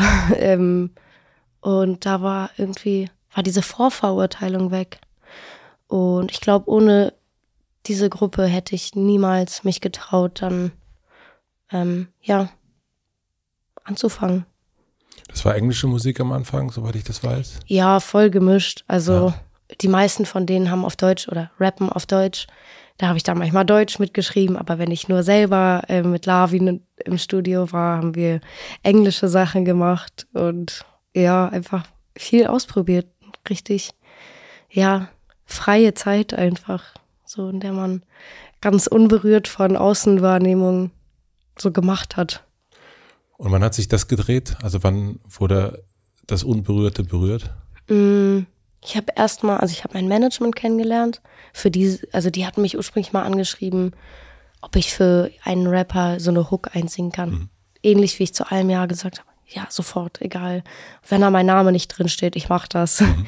Das kam nie zustande, aber ich habe angefangen mit denen zu arbeiten, wobei ich immer noch sehr, sehr dankbar bin. So habe ich dann angefangen, Sessions auf Englisch zu machen. Und dann hat mich irgendwann ein Label angerufen. Dann habe ich Bistram kennengelernt und ab dem Zeitpunkt, wo ich Bistram kennengelernt habe, war mir klar, ich will nie wieder Sessions machen. Bistram ist dein Produzent, mhm. mit dem du das Album nie verliebt und jetzt auch dein Richtig. neues machst. Ja. Was war der erste gute Track, den ihr gemacht habt? Also der für dich, wo du gemerkt hast, okay, hier ist das Nie verliebt war mein erster ja. Track. Ja, aber den habe ich sogar vorher angefangen. Ähm, der erste Moment, wo ich das mit Bistram hatte. Das ist ein, eine sehr schwierige Frage, weil ähnlich wie bei diesem Album haben wir eigentlich echt lange rumgewürfelt und am Ende ist so innerhalb von einer Woche alles zusammengefallen. Ähm, deswegen, ich könnte dir auch nicht mehr sagen, in welcher Reihenfolge Dinge entstanden sind. Ich weiß nur, dass Nie verliebt und Babyblau meine ersten Tracks waren, weil die ersten Skizzen davon entstanden sind, bevor ich Bistram kennengelernt habe. Ähm, aber wie am Ende welcher Track zuerst fertig war, ich weiß, dass Wöff relativ früh in einer anderen Variante, also mit einem anderen Instrumental war. Ähm, und auch noch andere Melodie im Refrain. Aber wo dieser Moment war, wo ich dachte, oh, jetzt ist was richtig Gutes. Keine Ahnung. Aber hattest du diesen Moment schon? Ich habe gerade in dem Moment auch gedacht, oh, ich weiß gar nicht, ob ich den überhaupt hatte. Ähm, ich glaube, ich hatte den kurz bei Truman Show Vote nach Release, wo so viele Leute von außen auch gesagt haben, dass sie es gut finden. Da dachte ich auf jeden Fall, oh, ist vielleicht doch nicht so ähm, ja, scheiße, ist doof zu sagen, aber da habe ich zum ersten Mal realisiert, dass ich selber auch stolz auf den Text da war. Weil ich vorher gar nicht so richtig mich gefragt habe. Was macht denn deine Musik mit dir selber? Also wenn du das so schreibst, ich kann dir das ja, ähm, äh, wie du weißt, bin ich, äh, ich glaube, ich bin bei Nie verliebt auch schon eingestiegen. Ich bin mir nicht mehr, ich habe erst nochmal nachgeguckt, wann, wann ich dir irgendwie geschrieben habe als äh, Fanboy. Ich glaube, irgendwie August 21 oder so. Dann bist du auf jeden Fall seit Anfang dabei. Ja. Und, ähm, und bei mir hat das irgendwie, ausgelöst, dass ich einerseits natürlich sagen, äh, ich, für mich war die Geschichten, die du erzählst, das, was du zeigst, ist überhaupt nicht meine Re Lebensrealität äh, als äh, Anfang 40-jähriger Vater. Aber es hat mir eine Welt gezeigt und mich, die neu für mich ist und gleichzeitig hat es mich aber auch in, in eine andere Welt, in meine eigene Jugend zurückkatapultiert. Das ist irgendwie eine Art, äh, das macht, glaube ich, die Art der Melancholie. Das ist so ein, glaube ich, ein, eine Tür, die das aufmacht und, äh, und dann gibt's dieses, bei mir zumindest, das 15, 16 bis 25-jährige Gefühl der, der anhaltenden Melancholie. Und dann wird man irgendwann erwachsen und dann. Dann darf man nicht mehr melancholisch sein. Und dann sein. schiebt man das so cool weg und sagt, ah, ich habe so viel zu tun. Und dann wird man Anfang 40 und dann hört man Paula Hartmann und merkt, oh, die ist ja noch da. Also das hat's bei mir total gemacht. Also mir hat's so meine Melancholie zurückgebracht und äh, deswegen liebe ich deine Musik und, und, und alles, was du machst. Ich wollte gerade fragen, ist das was Gutes? Total. Aber ich bitte dich. Also. ich, bin mir, ich bin mir nicht sicher. Die Melancholie zurückbringen ist doch, es gibt einen wunderschönen Satz von Kurt Cobain auf, ähm, ich weiß nicht, welcher Song es ist, I miss the comfort in being sad. Und ähm, das hat ja was Schönes und ich, ähm, mein Gefühl, ist eben genau das, also die Melancholie, die es anspricht und das äh, sich auch darin, ja, um äh, Decke drüber machen und, und auch, es ist okay, sich auch traurig zu fühlen und was zu vermissen. Doch, das stimmt. Ich möchte meine Frage doch zurücknehmen. Im ersten Moment dachte ich, oh, ich will Leute nicht traurig machen, wenn sie so lange nicht melancholisch waren. Aber doch, eigentlich schon. eigentlich finde ich, ist es schön, das auch zuzulassen. Und was macht die Musik dann mit dir? Wenn du das schreibst, wenn du das, das hörst, wenn du das singst, also was entsteht da bei dir? Es kommt natürlich voll auf den Song an, sowohl thematisch als auch wie sehr man in dem Prozess kämpft. Und es kommt mich mal ganz unerwartet, so ein nerviger Krampf noch, wo Dinge nicht aufgehen, bei denen man die ganze Zeit dachte, oh, das ist ein sicheres Ding und dann hört man es so, oh no. Ähm, also das, ist, das hört sich sehr, also sehr analytisch eigentlich an. Total, mhm. aber finde ich auch wichtig, dass wenn ich meine Sachen höre, dass ich nochmal sowohl gefühlt, aber auch analytisch gefühlt ähm, gucke, warum steige ich da aus oder ähm, ja, dass ich es vorher einfach einmal durchdacht habe auch. Ähm, aber super viele Songs habe ich sowohl erstes als auch zweites Album als sehr befreiend empfunden und auch weil du etwas sagst, was ja, du nicht sonst sagen kannst? Absolut und weil man sich ja richtig in ein Gefühl fallen lassen kann und das aber jetzt nicht ähm, benennen muss. Also, dass ich verpacken kann, wie es mir dieses Jahr ging, ohne zu sagen, oh, mir ging es dieses Jahr echt richtig schlecht. ähm, das mache ich, wenn ich spreche, aber dass ich es für mich in eine Welt verpacken kann. In Geschichten? Ja, und auch Bilder und Gefühle irgendwie. Ähm, zumindest ist das mein Versuch. Und das empfinde ich manchmal als sehr befreiend. Auch mh, mm, ich sammle einfach wahnsinnig viel zu so bestimmten Ideen, denke ich mich tot ähm, nächtelang über jeden möglichen Satz, jedes Bild, jedes Wort, was ich irgendwie damit assoziiere. Und allein diesen Prozess empfinde ich manchmal als richtig befreiend. Dann sind da so absolute Schrottsätze mit in der Liste, die aber trotzdem richtig gut taten, rauszuschreiben. Also fast wie merkwürdiges Tagebuch. Mhm. Aber einfach, dass, dass das irgendwie so einen Kanal dafür gibt. Ja. Und siehst du dich dann selber vor allen Dingen als eine Texterin? Ja, doch. Schon. Ich überlege gerade. Hm. Weil ich versuche auch ein, mich sehr doll auf live zu sehen. Ich weiß gar nicht, ob das der Kontrast war, den du jetzt unbedingt meintest, aber ähm, ich sehe auf jeden Fall mehr mein Talent im Texten als im Singen. Mhm. Ja. Hast du dich mal mit Patti Smith auseinandergesetzt? Dann möchte ich dir diese Empfehlung aussprechen, dich mit Patti okay. Smith auseinanderzusetzen. Irgendwie kommt mir das gerade. Es gibt ein ganz tolles Buch, das heißt Just Kids. Da schreibt sie ähm, über ihre Freundschaft zu Robert Mapplethorpe, was ein Fotograf war. Und weil ich ja auch weiß, dass du Fotografie ganz äh, gerne magst. Ähm, und äh, Patti Smith ist ja eine ikonische Poetin, würde ich sagen. Ähm, und ich ähm, kann mir vorstellen, dass du, also manchmal sucht man, ich weiß nicht, ob du Vorbilder suchst oder, oder Beispiele vielleicht, die die ein oder anderen Sachen schon ähm, erlebt haben. Und, ähm, und ich irgendwie erinnert mich das gerade so was du erzählst und, und auch die Texte, kommt, kam mir gerade Patty Smith so reingewandert in mein, in mein Gehirn. Und Musst du mir gleich unbedingt nochmal sagen, wenn wir draußen ja. in der Nähe meines Notizbuchs ich, sind. Ich schreibe es mir selber auch nochmal ja. auf. Ähm, Aber ja. ich freue mich immer über Empfehlungen. Und das ist echt ganz spannend. Ich habe ähm, ja meine ersten Interviews so um das erste Album rumgegeben. Und wenn ich da nach Vorbildern gefragt wurde, war ich immer ganz überfordert und konnte auch niemanden so nennen, weil ich nie richtige Vorbilder, glaube ich, hatte oder gesucht habe.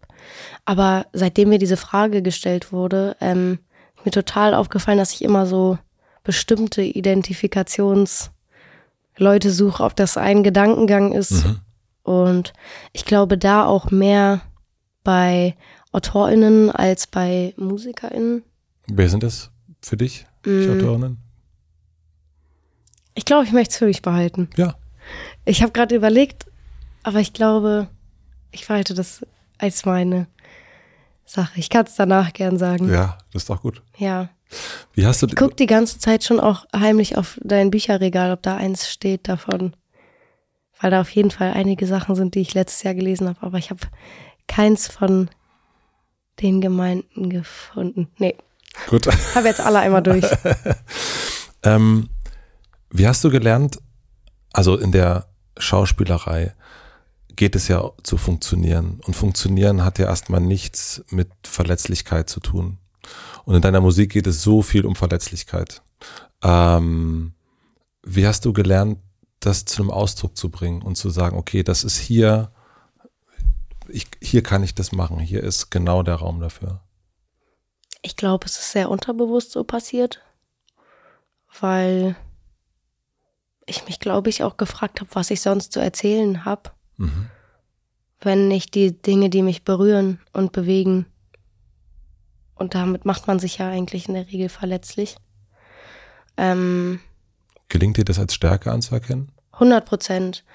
Manchmal, also es fühlt sich auch manchmal gewagt an. Ähm, und ich habe zum Glück noch nie jetzt über Kommentare oder ähnliches erfahren, dass ich das Gefühl hatte, jemand hat etwas, was ich, wo ich mich bewusst verletzlich gemacht habe, gemein gegen mich verwendet und daraus einen fiesen Kommentar gedreht. Zum Glück, das wird auf jeden Fall noch passieren. ähm, aber dass ich an sich denke, dass wenn man sich verletzlich macht, man eigentlich am wenigsten verletzlich ist nach außen, weil was will man da noch angreifen, wenn jemand das ehrlich da steht und sagt, das und das. Ähm, ja, meine These, mal gucken, ob ich die über die Jahre aufrechterhalten kann. Ach, ich finde die gut. Also, ja, ich finde die. Du wolltest aber erst noch was anderes sagen, glaube ich. Ich habe dich unterbrochen. Äh, weiß ich nicht genau. Aber vielleicht Ich auch. weiß es gerade auch nicht. Ich glaube nicht, aber ihr werdet es nachhören können. Ähm. Aber ich habe auf jeden Fall nicht das Gefühl, dass ich was nicht zu Ende gebracht habe. Ähm, also, du hast schon ein paar Mal, du hast das erst, das ging um Splash Festival und so ein paar Sachen, also jetzt auch Kommentar, ähm, dass du so auch ein bisschen Angst davor hast, scheint mir. Wie gehst du damit um, wenn du merkst, dass du nicht gemocht wirst? Kannst du damit umgehen? Ja. Mm. Also ich glaube, man muss es relativ schnell lernen, wenn man Musik rausbringt. Es sei denn, man hat drei HörerInnen, ähm, weil wahrscheinlich die drei einen dann auch mögen. Ähm, aber sobald man mehr als seinen eigenen Freundeskreis erreicht, man wird nicht jedem gefallen. Und ich habe auf jeden Fall nicht jedem, auf jeden Fall nicht jedem gefallen, so. Ähm, und damit hatte ich eigentlich kein Problem. Es ist nur auf der Bühne, finde ich, so ein ehrlicher Austausch und so ein direktes Miteinander. Da verunsichert mich einfach, wenn ich in viele, ja, nicht so wohlwollende Blicke, äh, Gesichter schaue. Oder nicht so viel Interaktion miteinander ist. Ähm, da merke ich einfach, dass ich unsicherer werde, was sicherlich über die Zeit auch immer weniger wurde schon und auch wird. Aber ja, ich finde einfach, live ist, vor live kann einen auch echt nichts schützen. Ähm, kein, keine Streaming-Zahlen, kein Geld. Ähm, auch die krassesten äh, Gangster-MusikerInnen. So dieses Live-Erlebnis, wenn das Publikum keinen Bock hat oder gerade enttäuscht von dir ist, ich kann da niemand retten. Und ähm, Hast du das erlebt? Ach, ich jetzt, so wie ich es gerade formuliert habe, denke ich einfach an ein paar Leute, bei denen ich so schockiert war, war so stimmt, ihr seid so hart, aber halt auf der Bühne so, das, sind, das ist einfach eine andere Wucht und da muss man einfach ehrlich auf dieser Bühne stehen und da kann, bringt einem alles außenrum nichts, wenn man nicht versucht, die Show gut zu machen. Ähm, aber ja, ich wurde schon mal mit einem Eiswürfel beworfen. Eiswürfel beworfen. Das geht ja noch. Es geht wirklich. Richtig schlimm. Habe ich noch nichts erlebt. Aber es war echt krass, weil ich war, ich konnte nicht einordnen, was für ein weirder, harter Gegenstand mich plötzlich auf der Brust getroffen hat. Oh hab dann diesen Eiswürfel gesehen und war so, okay. Ja.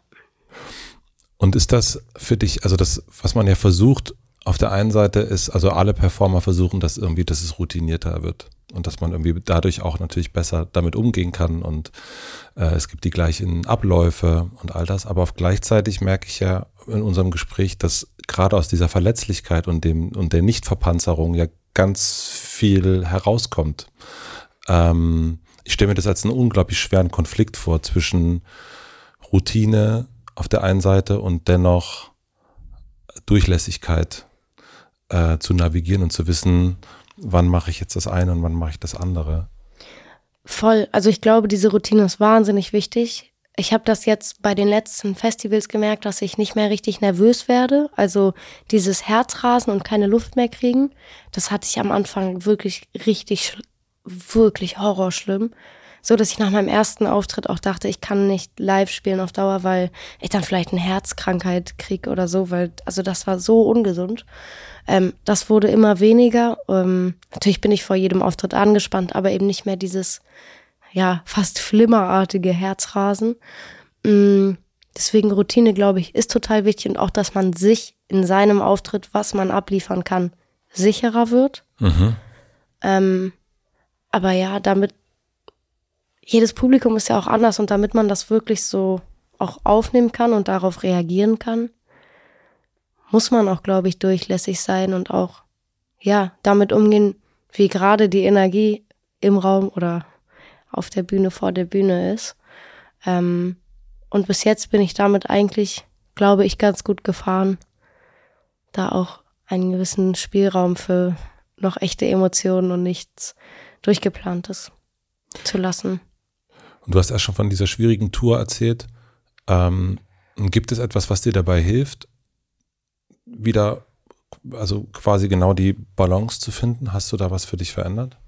Ich will ganz kurz noch einhaken. Ich will sie nicht schwierige Tour nennen, weil es war überwiegend einfach wahnsinnig überwältigend. Auch in der ersten Woche, wo ich so mit mir gekämpft habe, habe ich so, so viel Liebe bekommen. Ähm, und ich habe, seitdem sage ich das auch bei jedem Auftritt ehrlich, dass mir dieses Jahr schlecht ging und dass ich jeden ermutigen möchte, sich Hilfe zu suchen oder Leute darum zu bitten, einen auf dieser Suche zu unterstützen, wenn man es selbst nicht schafft. Ähm, aber an dem ersten Abend habe ich das einfach aus der Not heraus gesagt, weil ich den Leuten das ehrlich mitteilen wollte. Und deswegen hat sich selbst diese erste Woche krass verbindend angefühlt auch wenn ich das emotional richtig erst in den Pausetagen danach aufnehmen konnte. Aber deswegen will ich es nicht schwierige Tour nennen, weil ich da wirklich so, so viel Liebe ähm, Menschen gesehen habe und auch bekommen habe, Liebe. Ähm, aber ja, wie, wie man da den Ausgleich schafft, ich weiß gar nicht, ob ich dafür eine Anleitung oder ein Rezept habe. Ich folge einfach ein bisschen meinem Gefühl. Aber du kannst es ja nicht. Also du kannst ja deinem, also wenn du weißt, mein Gefühl ist eigentlich Pause ähm, oder mein Gefühl ist. Das meinst du? Ähm, ich äh, eigentlich kann ich vielleicht auch gar nicht mehr, aber ich ziehe mhm. durch. Gut, ich dachte, du meinst jetzt auf der Bühne, wie man mit Sachen umgeht, aber dann hast du vollkommen recht, dann kann ich es auf jeden Fall. Also dann kann ich erst recht keine Anleitung dazu geben, ähm, weil ich glaube, ich müsste mir erst zwei Beine brechen, bis ich so Dinge absagen könnte, die ich schon zugesagt habe. Ich glaube, das würde eher auf die Zukunft Konsequenzen für mich ähm, auslösen, dass ich mich versuche nicht zu übernehmen. Ähm, aber in dem Moment kann ich das ganz schlecht, das stimmt. Ich hoffe, ich lerne es noch, aber Dazu kann ich zumindest jetzt gerade überhaupt keine Tipps geben. Also es gibt keine Strategie, du versuchst einfach, du ziehst durch und äh, guckst. Und ehrlich sein. Halt. Also ja. ich kann es nur wirklich für die Bühne selber und auch außenrum. Mein Team war wahnsinnig unterstützend. Ähm, und ich konnte auch bei denen ehrlich sein und denen ehrlich sagen, es ist gerade ganz schwierig. Es tut mir leid, wenn ich so und so wirke oder so. Ähm, und ich das sehr, sehr lieb aufgefangen wurde. Mhm Deswegen, bis jetzt versuche ich es einfach mit Ehrlichkeit. Wir machen eine klitzekleine Pause. Ich möchte euch einen Werbepartner vorstellen. Mein heutiger Werbepartner ist Kahn. Niemand ist unendlich belastbar, natürlich ich auch nicht. Besonders an Tagen mit vielen langen Terminen merke ich, dass ich mich bewusst zwischendrin mal kurz rausnehmen muss. Und solche Momente nutze ich dann, um einmal tief durchzuatmen und wieder bei mir anzukommen. Manchmal schaffe ich es auch zu meditieren. Oder ich realisiere am Abend, wie geschafft ich bin und es mir trotzdem schwerfällt, abzuschalten. Was mir dann wirklich dabei hilft, um meine Gedanken zu sortieren und innere Ruhe zu finden, ist die Calm-App. Dort findet ihr entspannte Musik, zahlreiche Schlafmeditationen und viele beruhigende Schlafgeschichten. Eine davon habe ich selber auch eingesprochen. Seitdem ich die Calm-App nutze, finde ich deutlich schneller in den Schlaf, anstatt noch nachts ewig im Dauerscroll-Modus zu sein. Falls ihr das auch kennt, schneller schlafen wollt und eure nächtliche Bildschirmzeit reduzieren wollt, probiert einfach mal Calm aus. Über den Link calm.com slash bekommt ihr einen exklusiven Rabatt von 40 40% auf das KM Premium Abo mit Zugriff auf alle Inhalte. Ich kann euch sagen, es lohnt sich. kam.com slash hotematze, c-a-l-m.com slash hotematze. Den Link findet ihr natürlich auch wie immer im Linktree in meinen Shownotes. Vielen Dank an Karl für die Unterstützung dieser Folge. Und nun zurück zum Gespräch. Du hast selber so einen äh, so ein, so ein Hang zum Analogen, glaube ich, ne? Also zu, zu Kassetten, zu, ähm, äh, zu Analogfotografie auch. Ähm, woher kommt das? Woher kommt die Begeisterung dafür? Mm, ich glaube aus so einem Sehen nach was Langsameren. Mhm.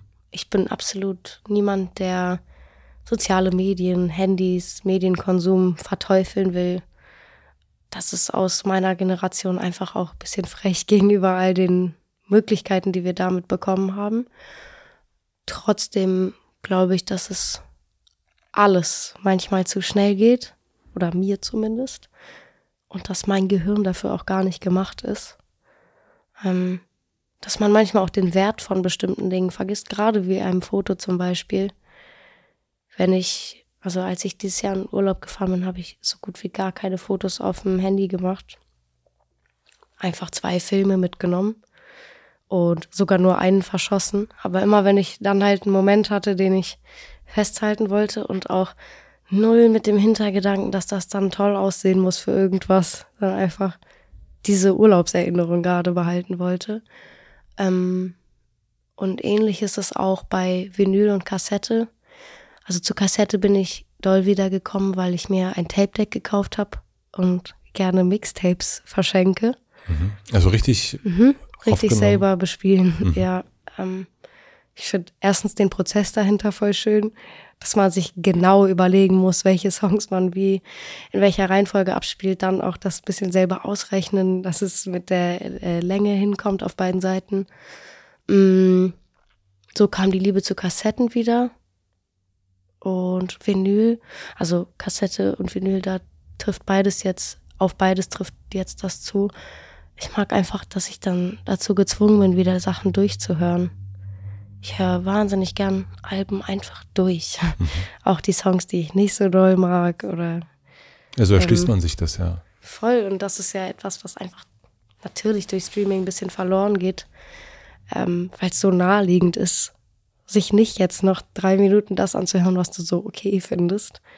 Ähm, ist das ein ja. Thema, diese Geschwindigkeit oder dieses zu schnell und auch zurück zum Analogen? Ist das etwas, was du bei vielen oder bei mehreren Leuten in, in deinem Alter, das hört sich so alt, alte Fragemäßig an, aber erlebst, dass das so eine, also ich merke zumindest, dass Analogfotografie ähm, wieder einen, einen Zuwachs hat? Mhm. Ähm, auf jeden Fall, ich bin bestimmt nicht die Einzige, die Nee, so gerne analog fotografiert Vinyls hört oder einen Kassettenspieler hat. Ich glaube aber trotzdem, dass manche Sachen davon auch einfach gerade cool sind. Und das ist, ich weiß gar nicht, ob das, und also damit will ich niemandem was unterstellen. Ich weiß nur nicht, ob die Hauptintention so Verlangsamung ist. Oder vielleicht ist es genau das und mir geht's wirklich genau wie allen anderen, dass alle das als befreiend empfinden, wieder so Sachen zu haben, wo man sich überlegen muss, okay, wo halte ich jetzt ähm, die Kamera drauf, weil jedes Foto kostet mich Geld und ich muss es auch erst entwickeln lassen. Ich kann es jetzt nicht gleich verschicken, posten, irgendwas. Ähm, Vielleicht geht's allen so, ich weiß es nicht. Auf jeden Fall, klar, ich habe ähm, den Anstieg dieser Medien, kann man das sagen, auf jeden Fall auch gemerkt. Und schaffst du das im Urlaub dann auch wirklich dein Handy wegzulegen? Diesen Urlaub habe ich sehr gut geschafft, ja. Weil wir waren auch am Strand und da habe ich gar keinen Bock am Handy zu sein, richtig. Also ein bisschen war ich ähm, auf jeden Fall am Tag am Handy, aber glaube ich habe selten so eine niedrige Bildschirmzeit gehabt. Und das WLAN war auch wirklich schlecht. Wo warst du oder ihr? Das will ich gar nicht sagen. Ja, ja.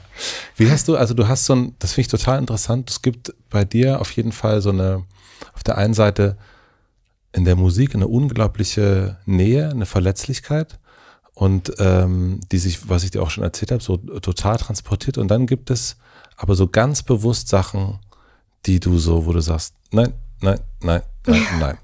Und was ich, also ne, no offense, ich finde es total super, wenn das jemand hat.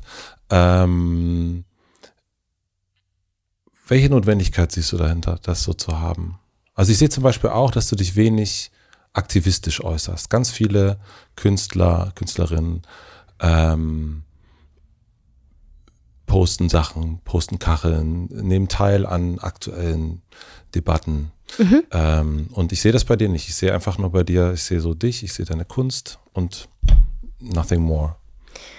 Voll, oh, das ist jetzt sehr viel auf einmal. Also zum ersten Teil, ich habe für mich gemerkt, dass ähm, ich habe mir leider keinen Künstlernamen ausgesucht. Das heißt, ich fühle mich auch immer persönlich angesprochen, wenn über Paula Hartmann gesprochen wird. Das macht Sinn. Ja, aber nicht alles, was Leute an Paula Hartmann richten, möchte ich persönlich nehmen. Ähm, und genauso möchte ich auch Dinge, die ich mache, die wirklich, also wo ich zum Beispiel Urlaub mache, hat nichts ähm, mit Paula Hartmann zu tun, weder mit den Texten, die ich schreibe.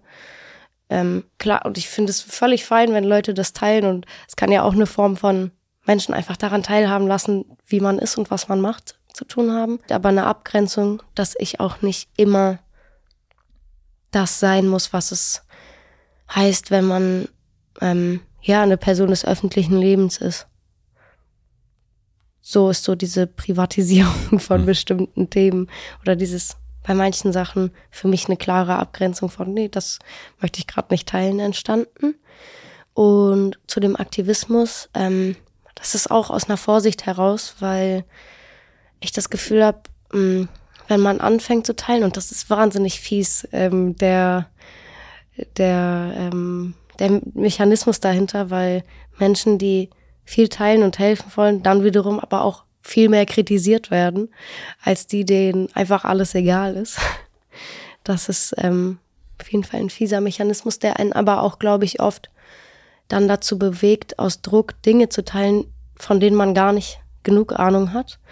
Und ich bin privat sehr politisch. Ich gehe auch privat auf Demos. Bei bestimmten Demos habe ich es auch in den letzten Jahren immer geteilt, wo ich hingegangen bin. Ähm, und ansonsten spende ich am Ende des Jahres zehn Prozent von dem, was bei mir hängen bleibt, an Organisationen, bei denen ich glaube, dass ich damit mithelfen kann.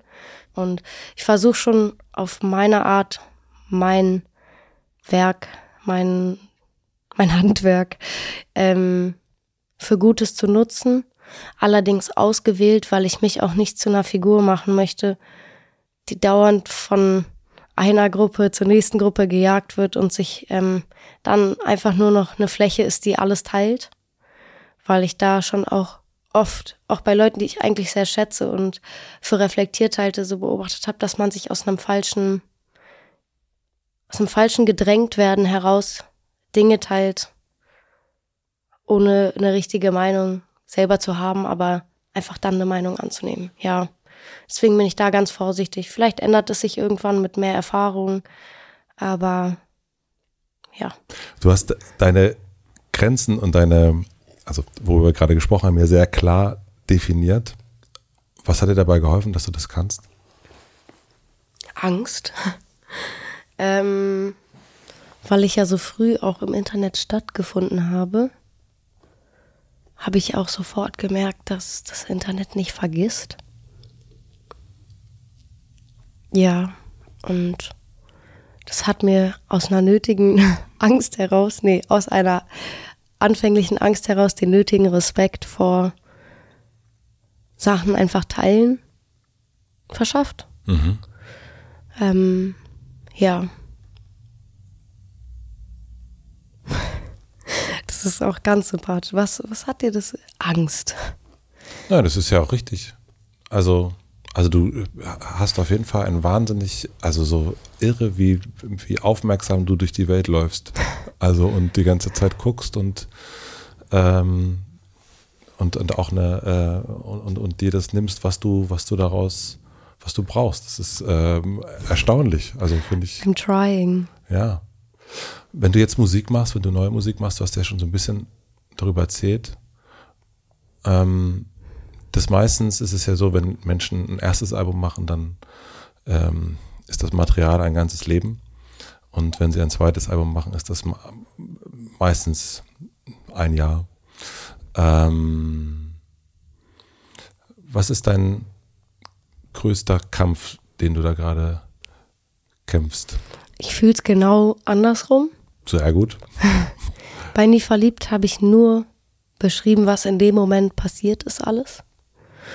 Und auch aus so einer Angst heraus, ich will gar nicht weiter irgendwie irgendwas von mir zeigen.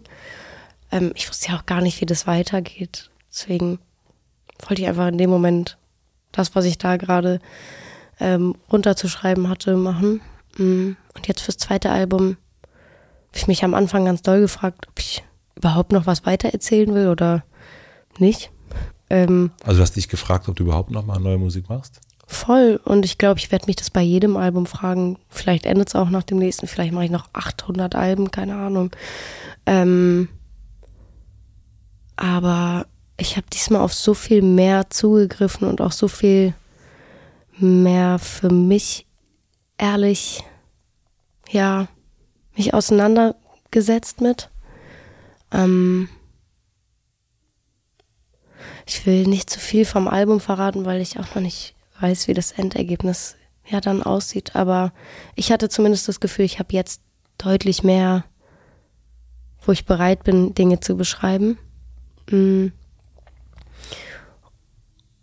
Aber der größte Kampf mit diesem Album war, glaube ich, das Anfang, weil man so viele Möglichkeiten hatte. Ich wusste viel mehr, was ich will jetzt, was es natürlich aber auch viel schwerer macht. Ähm, wenn man es nicht gut genug äußern kann oder das mehr in Gefühlen ausdrücken kann. Ähm, und es hat es gleichzeitig, wie gesagt, erleichtert, aber auch erschwert, weil ich, ja, ich glaube, das zweite Album, ich merke zumindest, dass ich selbstbewusster daran gearbeitet habe. Ähm, was richtig befreiend, aber auch beängstigend ist, weil ich glaube, ich auch immer aus so einer Angst heraus, zu viel zu sein oder zu viel, zu doll irgendwas ähm, zu wollen, sowohl jetzt die Musik an sich, aber auch in der ganzen Arbeit oder so, ähm, mich immer so sehr künstlich so ab meinem 13., 14. Lebensjahr gezwungen habe, so einfach ja, zurückhaltender dahingehend zu sein, einfach für mich in meinem Kopf. Also das heißt, dass du deine deine Erwartungen, die du hast oder deine Ansprüche, dass du versuchst, die zurückzuschrauben oder wie? Voll und ähm, einfach bei Dingen, bei denen ich auch gar nicht so richtig Ahnung habe. Und das hatte ich ja bei meinem ersten Album nicht. Ich wusste überhaupt nicht, wie man ein Album schreibt, wie man da rangeht oder so. Dass ich erstmal, ähm, ja, so ganz unvoreingenommen reingegangen bin und dann geguckt habe, wie sich der Weg angefühlt hat. Und als wir das Album hatten und es sich wie ein fertiges Album angefühlt hat, haben wir das Album rausgebracht. Ähm, und diesmal hatte ich natürlich 800 Vorstellungen, in welche Richtung ich was erzählen möchte und wie ich das ausdrücken möchte und mit welchem Instrumental und ähm, ja, auch ob Features oder nicht und so viel mehr einfach, weil ich auch ja mehr wusste, was die Möglichkeiten sind dass ich von vornherein auch viel mehr mit so Richtungswegen ähm, reingegangen bin, als okay, ich setze mich hin und gucke jetzt, wo, wohin uns dieses Album bringt. Ja. Welche Rolle spielen im künstlerischen Prozess die Zahlen, der Erfolg, der Vergleich zu dem, was vorher war, was sein könnte? Oh, zu vorher ist spannend, weil natürlich beim ersten Album man sich freut, wenn es immer mehr wächst, was jetzt bei mir auch nicht ähm, ja, exponentiell gewachsen ist, aber das einfach die Erkenntnis, dass immer ein paar mehr Leute dabei sind, war natürlich schön. Aber ansonsten, und ich will mich auf gar keinen Fall davon freisprechen, dass man sich nicht vergleicht. Ähm, das war aber sogar eine schöne Erkenntnis, dass ich gemerkt habe, ich vergleiche mich nicht nur mit Frauen, was man ja als Jugendliche oft vielleicht ähm, eher tut. Ähm, und das ist auf jeden Fall etwas, was man lernen muss. Sich Aber, nicht zu vergleichen, oder? Ja, also hm. nicht ungesund. Man kann ja trotzdem, und ich meine, ich habe ja auch wahnsinnig viele FreundInnen jetzt in, auch in meinem Alter, die auch Dinge machen. Ähm, deswegen ist es eigentlich nicht mehr so ein ungesundes Vergleichen. Ähm, was ein schöner Prozess ist, aber natürlich, wenn das dein Lebensinhalt ist, ist es total schwierig, gar nicht zu gucken, was links und rechts passiert. Ähm, was ich aber mir ein bisschen aufgezwungen habe für das Album. Ich habe fast gar keine deutschen Releases gehört seit September.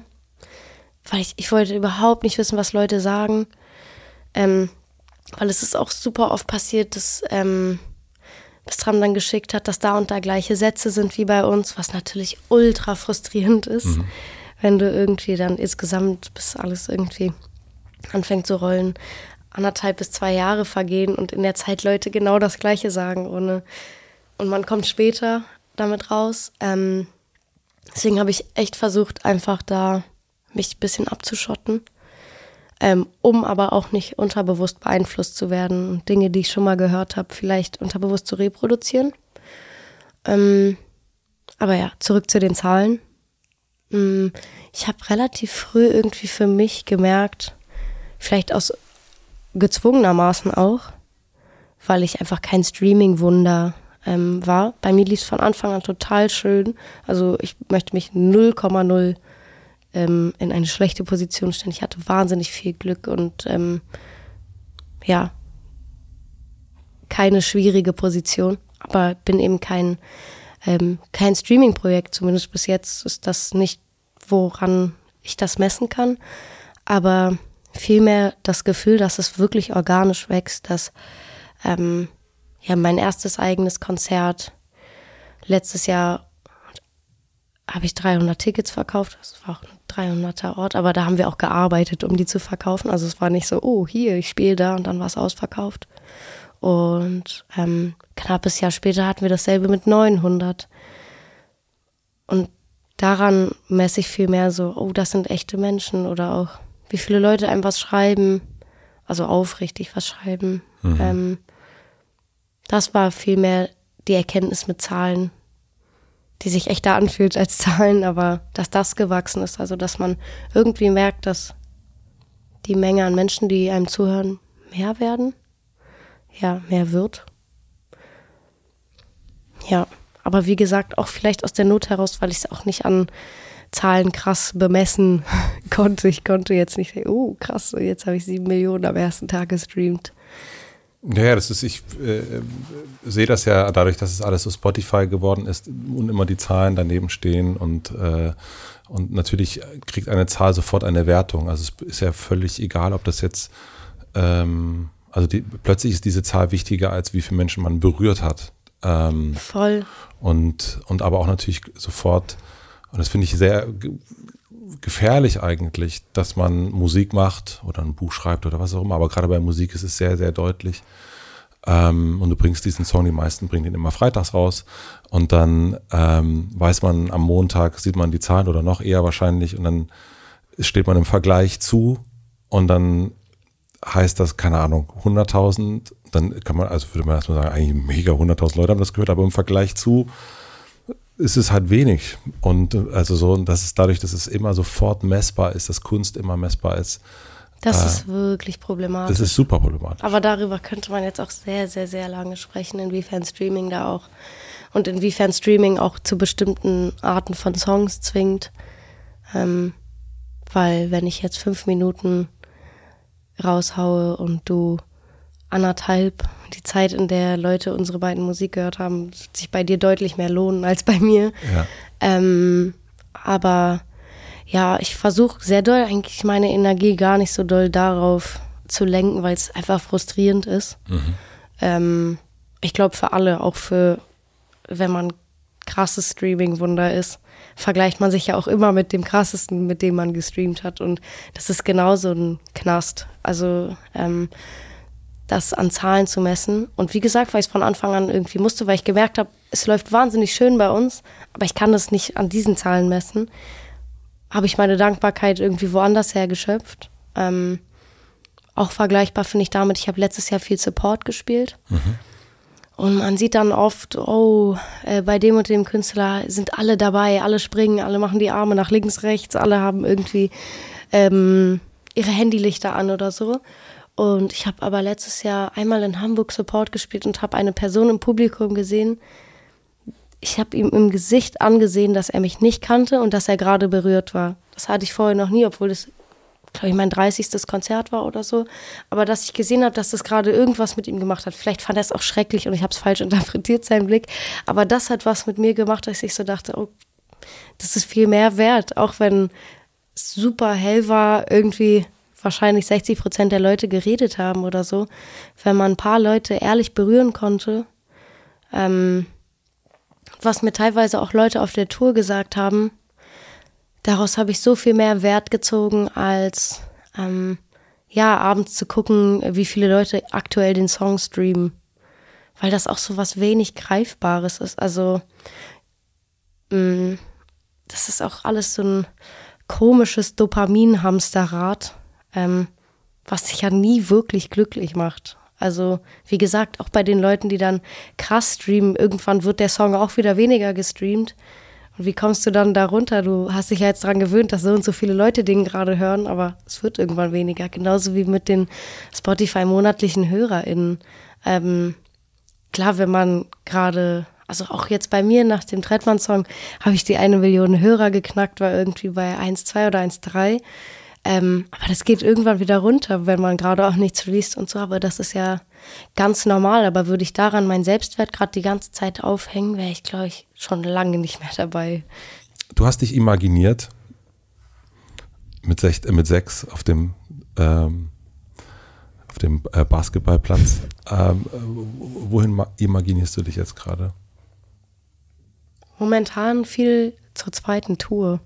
Ich weiß auch nicht ja gerade erst die erste gespielt, aber ähnlich wie beim zweiten Album kommt mir jetzt so alles in den Sinn, was ich nächstes Mal alles machen kann.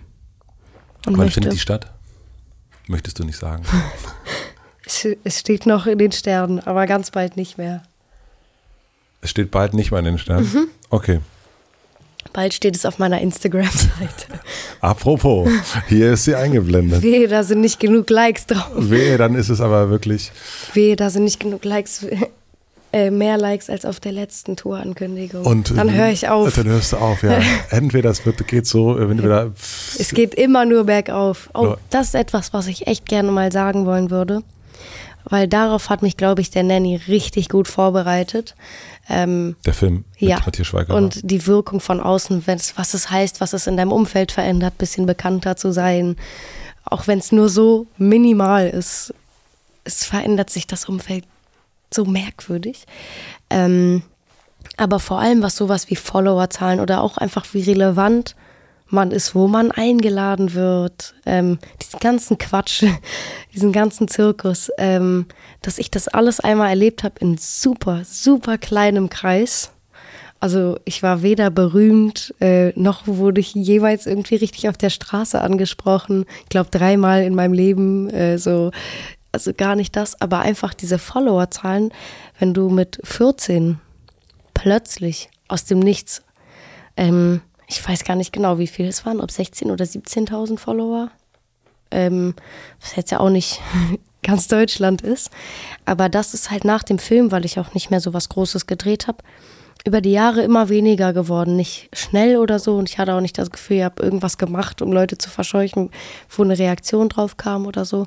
Aber dass ich richtig diesen Effekt so jung und ja, ich will nicht unreflektiert, aber man erlebt ja mit 15 Sachen auch deutlich purer an Emotionen als Ja. vielleicht jetzt. Ähm, dass ich das einmal mitgemacht habe. Aber es ging ja alles danach weiter. Also ähm, es war nicht mein Weltuntergang, aber dass das etwas ist, was ich bei KünstlerInnen ganz viel beobachte, die älter sind und aber auch eben viel, viel erfolgreicher ähm, als meine kleine Followerschaft da, an der ich dieses Gefühl einmal haben durfte. Aber dass, wenn man seinen Selbstwert, also ich glaube, Teil dieses Jobs, und das kann jeder Job im, im öffentlichen Auge sein, ist, dass es in einer Welle kommt oder vielleicht in mehreren Wellen, aber man wird niemals so relevant sein wie zu seinem Peak. Billie Eilish wird auch nicht für immer so relevant sein. Es wird immer irgendwann weniger. Vielleicht dann mal wieder mehr, aber es wird immer irgendwann weniger.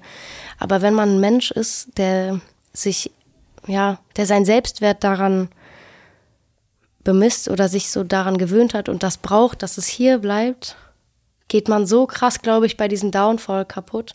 Ähnlich wie jetzt vielleicht mit den Zahlen, deswegen kam ich gerade drauf mit diesem Spotify-Ding, aber dass das etwas ist, was ich mir echt ganz, ganz, ganz doll vornehme und mir oft ähm, vor Augen führe, auch wenn ich gerade nicht vorhabe, meine Karriere zu beenden, aber dass ich sowohl versuche, ich freue mich, wenn das Projekt gut läuft, aber dass ich nicht meinen Selbstwert an diesen Relevanzwellen versuche festzumachen, weil ich glaube, dass der Weg runter dann sehr, sehr hart wird, auch für sein Umfeld. Ja. Ich glaube, man kann nur ähm, weitermachen, wenn man darauf Bock hat. Also ich glaube, Aber man hat ja nicht immer in der Hand, wie relevant man dann. Also ich finde, es gibt nichts Schlimmeres, als Leuten dabei zuzugucken, wie sie ganz doll versuchen weiterzumachen, weil sie wieder versuchen, an ein Level zu kommen. Ähm, na, das ist, wenn du das, wenn du es an einem Level festmachst, ja, aber ich habe, ähm, na, wir haben erst schon ganz kurz über Patti Smith geredet und das ist eine Künstlerin, die, ich weiß nicht, wie viele Jahrzehnte sie schon Musik macht. Und ähm, der größte Hit von ihr war in den 80ern. Und sie spielt aber trotzdem noch in der Zitadelle, wenn sie hier in Berlin ist. Ähm, und, und wenn sie ein Buch veröffentlicht, dann, dann lesen das mal mehr, mal weniger Menschen. Aber das ist ja nicht, das kannst du ja einfach nie kontrollieren. Was du immer kontrollieren kannst, ist das, was du reingibst. Und das ist das, was ich bei, einer, bei einem Künstler, einer Künstlerin, die ich, die ich lange beobachte oder die ich lange höre, das merke ich dann immer. Also da gibt es mal ein Album, ich bin riesen Coldplay-Fan.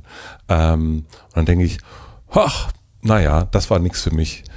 Und dann kommt halt drei oder vier Jahre später ein neues Album raus und sagt, oh, das gefällt mir mal wieder. Und, und ich, ähm, und das sind oftmals Sachen, die ich dann so, die finde ich toll, wenn das so Künstler, Künstlerinnen einfach so, sie machen das, sie machen das, sie machen das. Und mal funktioniert es mehr, mal weniger.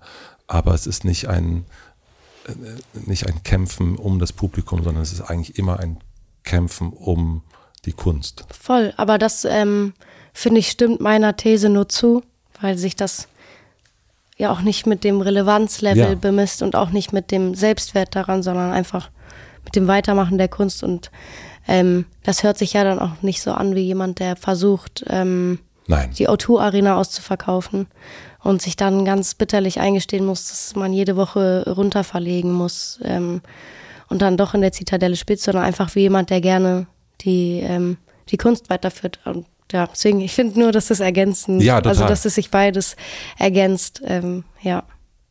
Aber dass man einfach ganz, ganz arg vorsichtig, und das gilt nicht nur für MusikerInnen, das gilt für alle, ähm, wie viele Leute das natürlich jetzt auch haben mit so einem plötzlichen Bekanntheitsgrad durch äh, Sachen oder Formate wie TikTok, wo man völlig ungeplant vielleicht plötzlich ähm, dieses, und ich mag das Wort Relevanz, passt vielleicht gar nicht so, aber einfach diese plötzlich Aufmerksamkeit von mehr Leuten als seinem unmittelbaren Umfeld bekommen.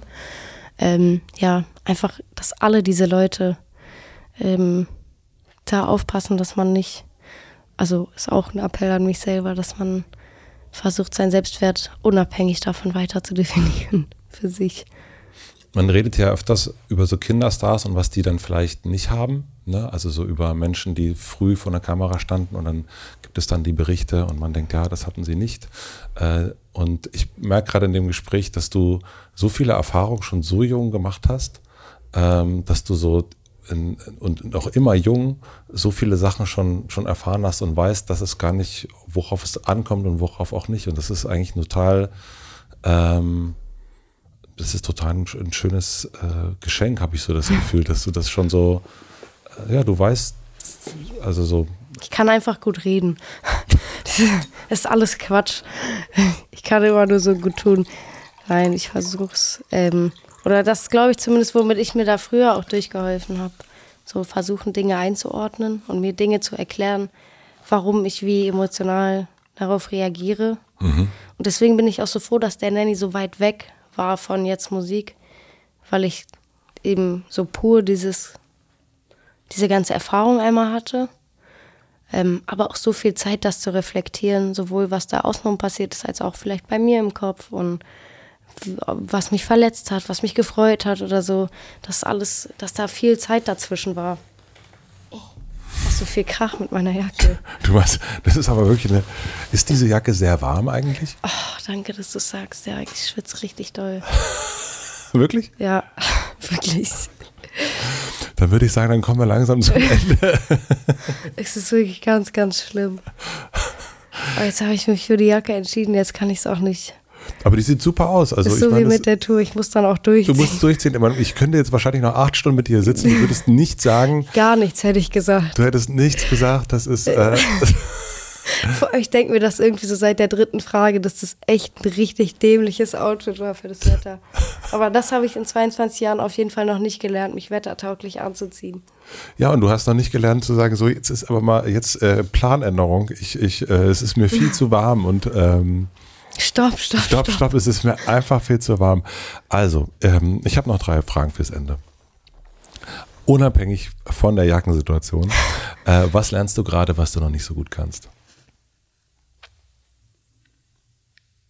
Wirklich ein bisschen Nein sagen, ähm, beziehungsweise versuchen, meine Grenzen aufzuzeigen hat meine Therapeutin ganz toll versucht, mir einzubläuen. Und ich glaube, ich saß wirklich wie ein Vollidiot so drei Monate da und war immer so, nein, sie verstehen das einfach nicht.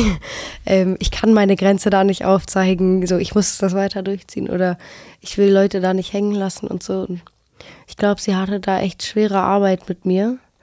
Was ähm, hat sie dir gesagt? Was, also, ich, mein, ich, ich, ich will gar nee, nicht nee, so. Nee, nee, mhm. mir geht es nur um so, wenn jemand, also du hast ja ganz offensichtlich auf der einen Seite gelingt es dir total gut zu wissen, was du willst, was du nicht willst, deine, deine auch Erfahrung ähm, auch zu benutzen. Gerade auch so um Grenzen zu sagen, nee, das mache ich nicht, das mache ich nicht hier und das einzuschätzen. Und auf der anderen Seite ist das aber auch dein Thema, dieses Nein sagen.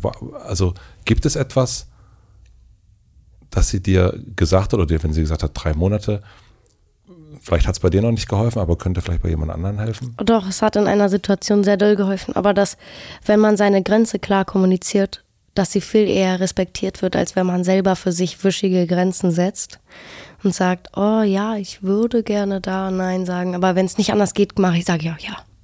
Sondern wenn man sagt, nein, da ist die Grenze, das und das möchte ich da nicht machen, ähm, das jetzt ganz grob, damit ich nicht ins Detail gehen muss, äh, in welchem Zusammenhang wir das besprochen haben, aber mhm. dass umso klarer man sich selber schützt, umso einfacher ist es für andere, das auch anzunehmen.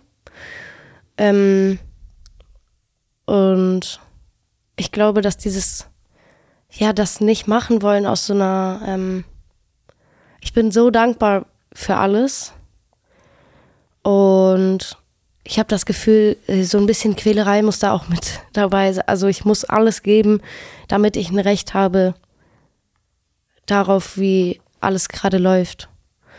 Ähm, und dass ich denke, oh, wenn, wenn ich jetzt aber Nein sage und aber ich könnte das sicherlich irgendwie noch wuppen, ähm, dass mich dann das Gefühl von Schuld viel mehr plagt. Was natürlich Quatsch ist, so weil auch ich ein Recht habe zu sagen, oh nee, hier geht's mir gerade nicht gut oder das ist mir zu viel. Aber dass das immer aus so einem, ja, sich schuldig fühlen und das annehmen müssen, was ich darf, herauskommt. Und ist das immer diese, also das hast du schon ein paar Mal gesagt heute, aber ist, ist das Motiv, ich will niemanden enttäuschen? Oft, ja. Vielleicht auch mich selber ab und zu. Oder dass ich nicht, möchte, dass irgendjemand dachte, dass ich zu wenig gemacht habe. Sondern dann, also dass wenn Dinge scheitern, dass es nicht an, an einer Gemütlichkeit lag. Ist das schon jemals passiert?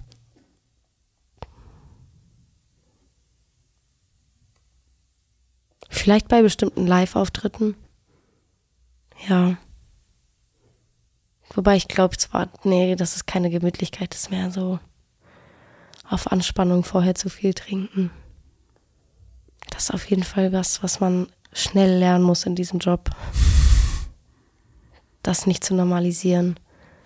Ähm, aber das dann auch keine Gemütlichkeit. Hm. Aber ja, bestimmt, mir fällt nur gerade kein. Kein Beispiel ein. Doch, meine Bachelorarbeit letztes Jahr. Wobei es auch da nicht richtig Faulheit war, sondern mein Album kam da gerade raus. Aber da bin ich auf jeden Fall durchgefallen. Das will ich dieses Jahr versuchen nicht zu tun. Ich bereite mich gerade auf ein Interview vor mit einem ähm, mit einem sehr berühmten Trainer. Und da geht es, also bei Fußballtrainern geht es ja meistens um so einen Sieg. Eigentlich ist das am Ende so, dass wir wollen diese Liga gewinnen oder diese Weltmeisterschaft. Und das ist so ein ganz klares Ziel. Und dafür geht es immer so, wir geben heute alles, die Motivationssprüche, wir haben vorher alles gegeben und heute nochmal alles. Und das ist auch immer das, was danach, wenn es die Kommentare gibt, ja, wir haben heute alles gegeben. Ähm, und da geht es aber um diesen Sieg. Da geht es um 1 zu 0 oder Tabellenerster zu sein.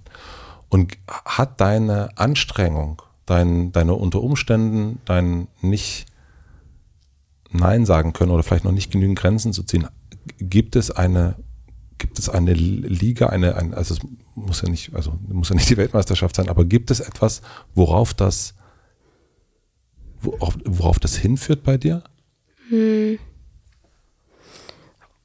Mein Sieg oder mein hm. 1 zu 0 Tor ist, glaube ich, Menschen zu berühren und natürlich, umso mehr Menschen ich berühre, umso, umso mehr Möglichkeiten habe ich auch.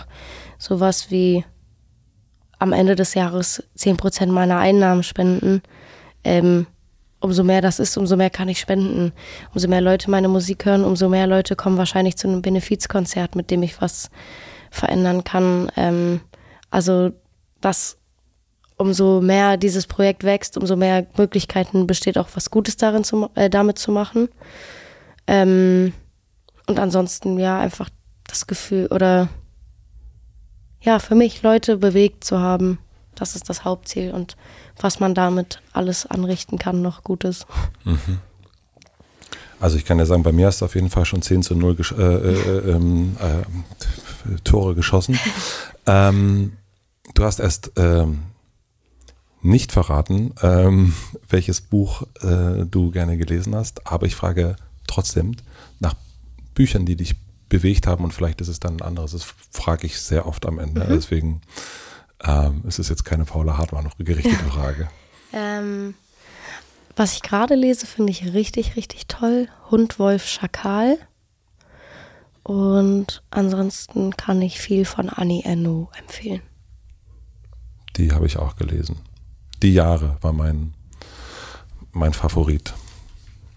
Ich fand, was mich am krassesten berührt hat, war Erinnerung eines Mädchens.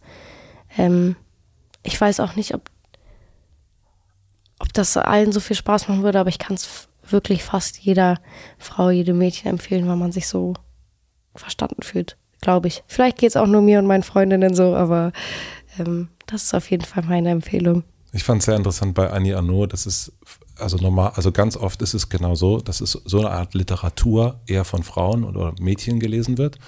Aber in dem Fall waren es ganz, ganz viele Männer, ähm, die auch mir gesagt haben, dass sie es gerade lesen oder ich den. Und also da sind ganz viele, die meisten Gespräche über Annie Arnaud habe ich mit Männern geführt.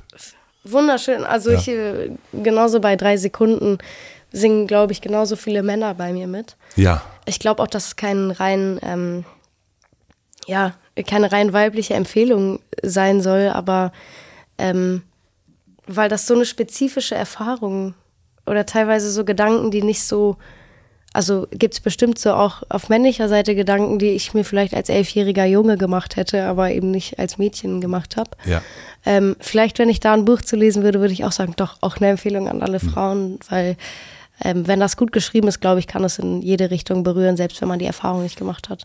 Das ist ja mit deiner Musik auch so. Also, ne, das ist äh, einfach auch drei Sekunden, ähm, kenne ich so nicht in der Form.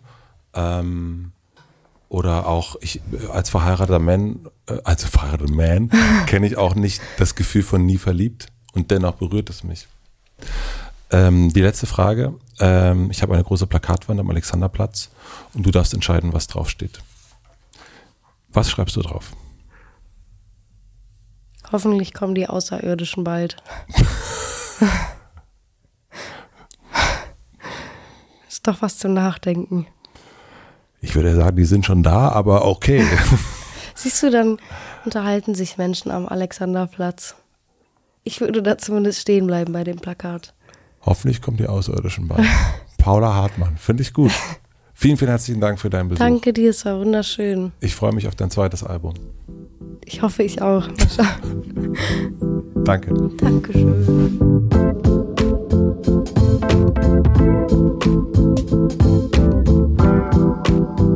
Das war Paula Hartmann. Vielen, vielen herzlichen Dank fürs Zuhören. Mir ist während des Gesprächs aufgefallen, dass es für mich tatsächlich ein bisschen komisch war, sie dann wirklich zu treffen und sie dann wirklich in echt zu erleben und kennenzulernen, wo ich doch schon so viel Musik von ihr gehört habe, wo ich schon so oft ihre Stimme gehört habe und ihre Sicht auf die Dinge. Das war irgendwie, irgendwie hatte das was Merkwürdiges, weil sie mir schon so nah war durch die Musik und dann aber irgendwie interessanterweise doch eine Abgrenzung hinbekommen hat im echten Leben. Und es ist etwas, was ich so selten bisher erlebt habe, dass jemand mich emotional so packt, auf der anderen Seite es aber schafft, äh, da seine Grenzen zu ziehen. Ich weiß auch nicht, wie sie das macht. Ist auf jeden Fall ein großes Kunststück. Ich freue mich extremst und bin sehr, sehr gespannt auf die neuen Sachen. Ich durfte schon ein bisschen was hören. Die Leute, die auf den Konzerten waren, auch. Und äh, wie sie selber auch sagt, es geht definitiv noch emotionaler weiter. Wenn ihr Lust habt auf ein weiteres Gespräch hier Hotel Matze, dann möchte ich euch das Gespräch mit Moritz Neumeier empfehlen. Da reden wir auch über Gefühle und anders als Paula hat er nicht so einen richtigen Zugang zu Gefühlen. Ich glaube, es ist eine spannende Ergänzung. Ich möchte mich herzlich bedanken bei Maximilian Frisch für den Mix und den Schnitt, bei Lena Rocholl für die redaktionelle Unterstützung und bei Jan Köppen und Andy Finz für die Musik. Ich freue mich, wenn wir uns hier bald wieder hören. Ich wünsche euch noch einen schönen Tag, eine gute Nacht. Bis dahin, euer Matze.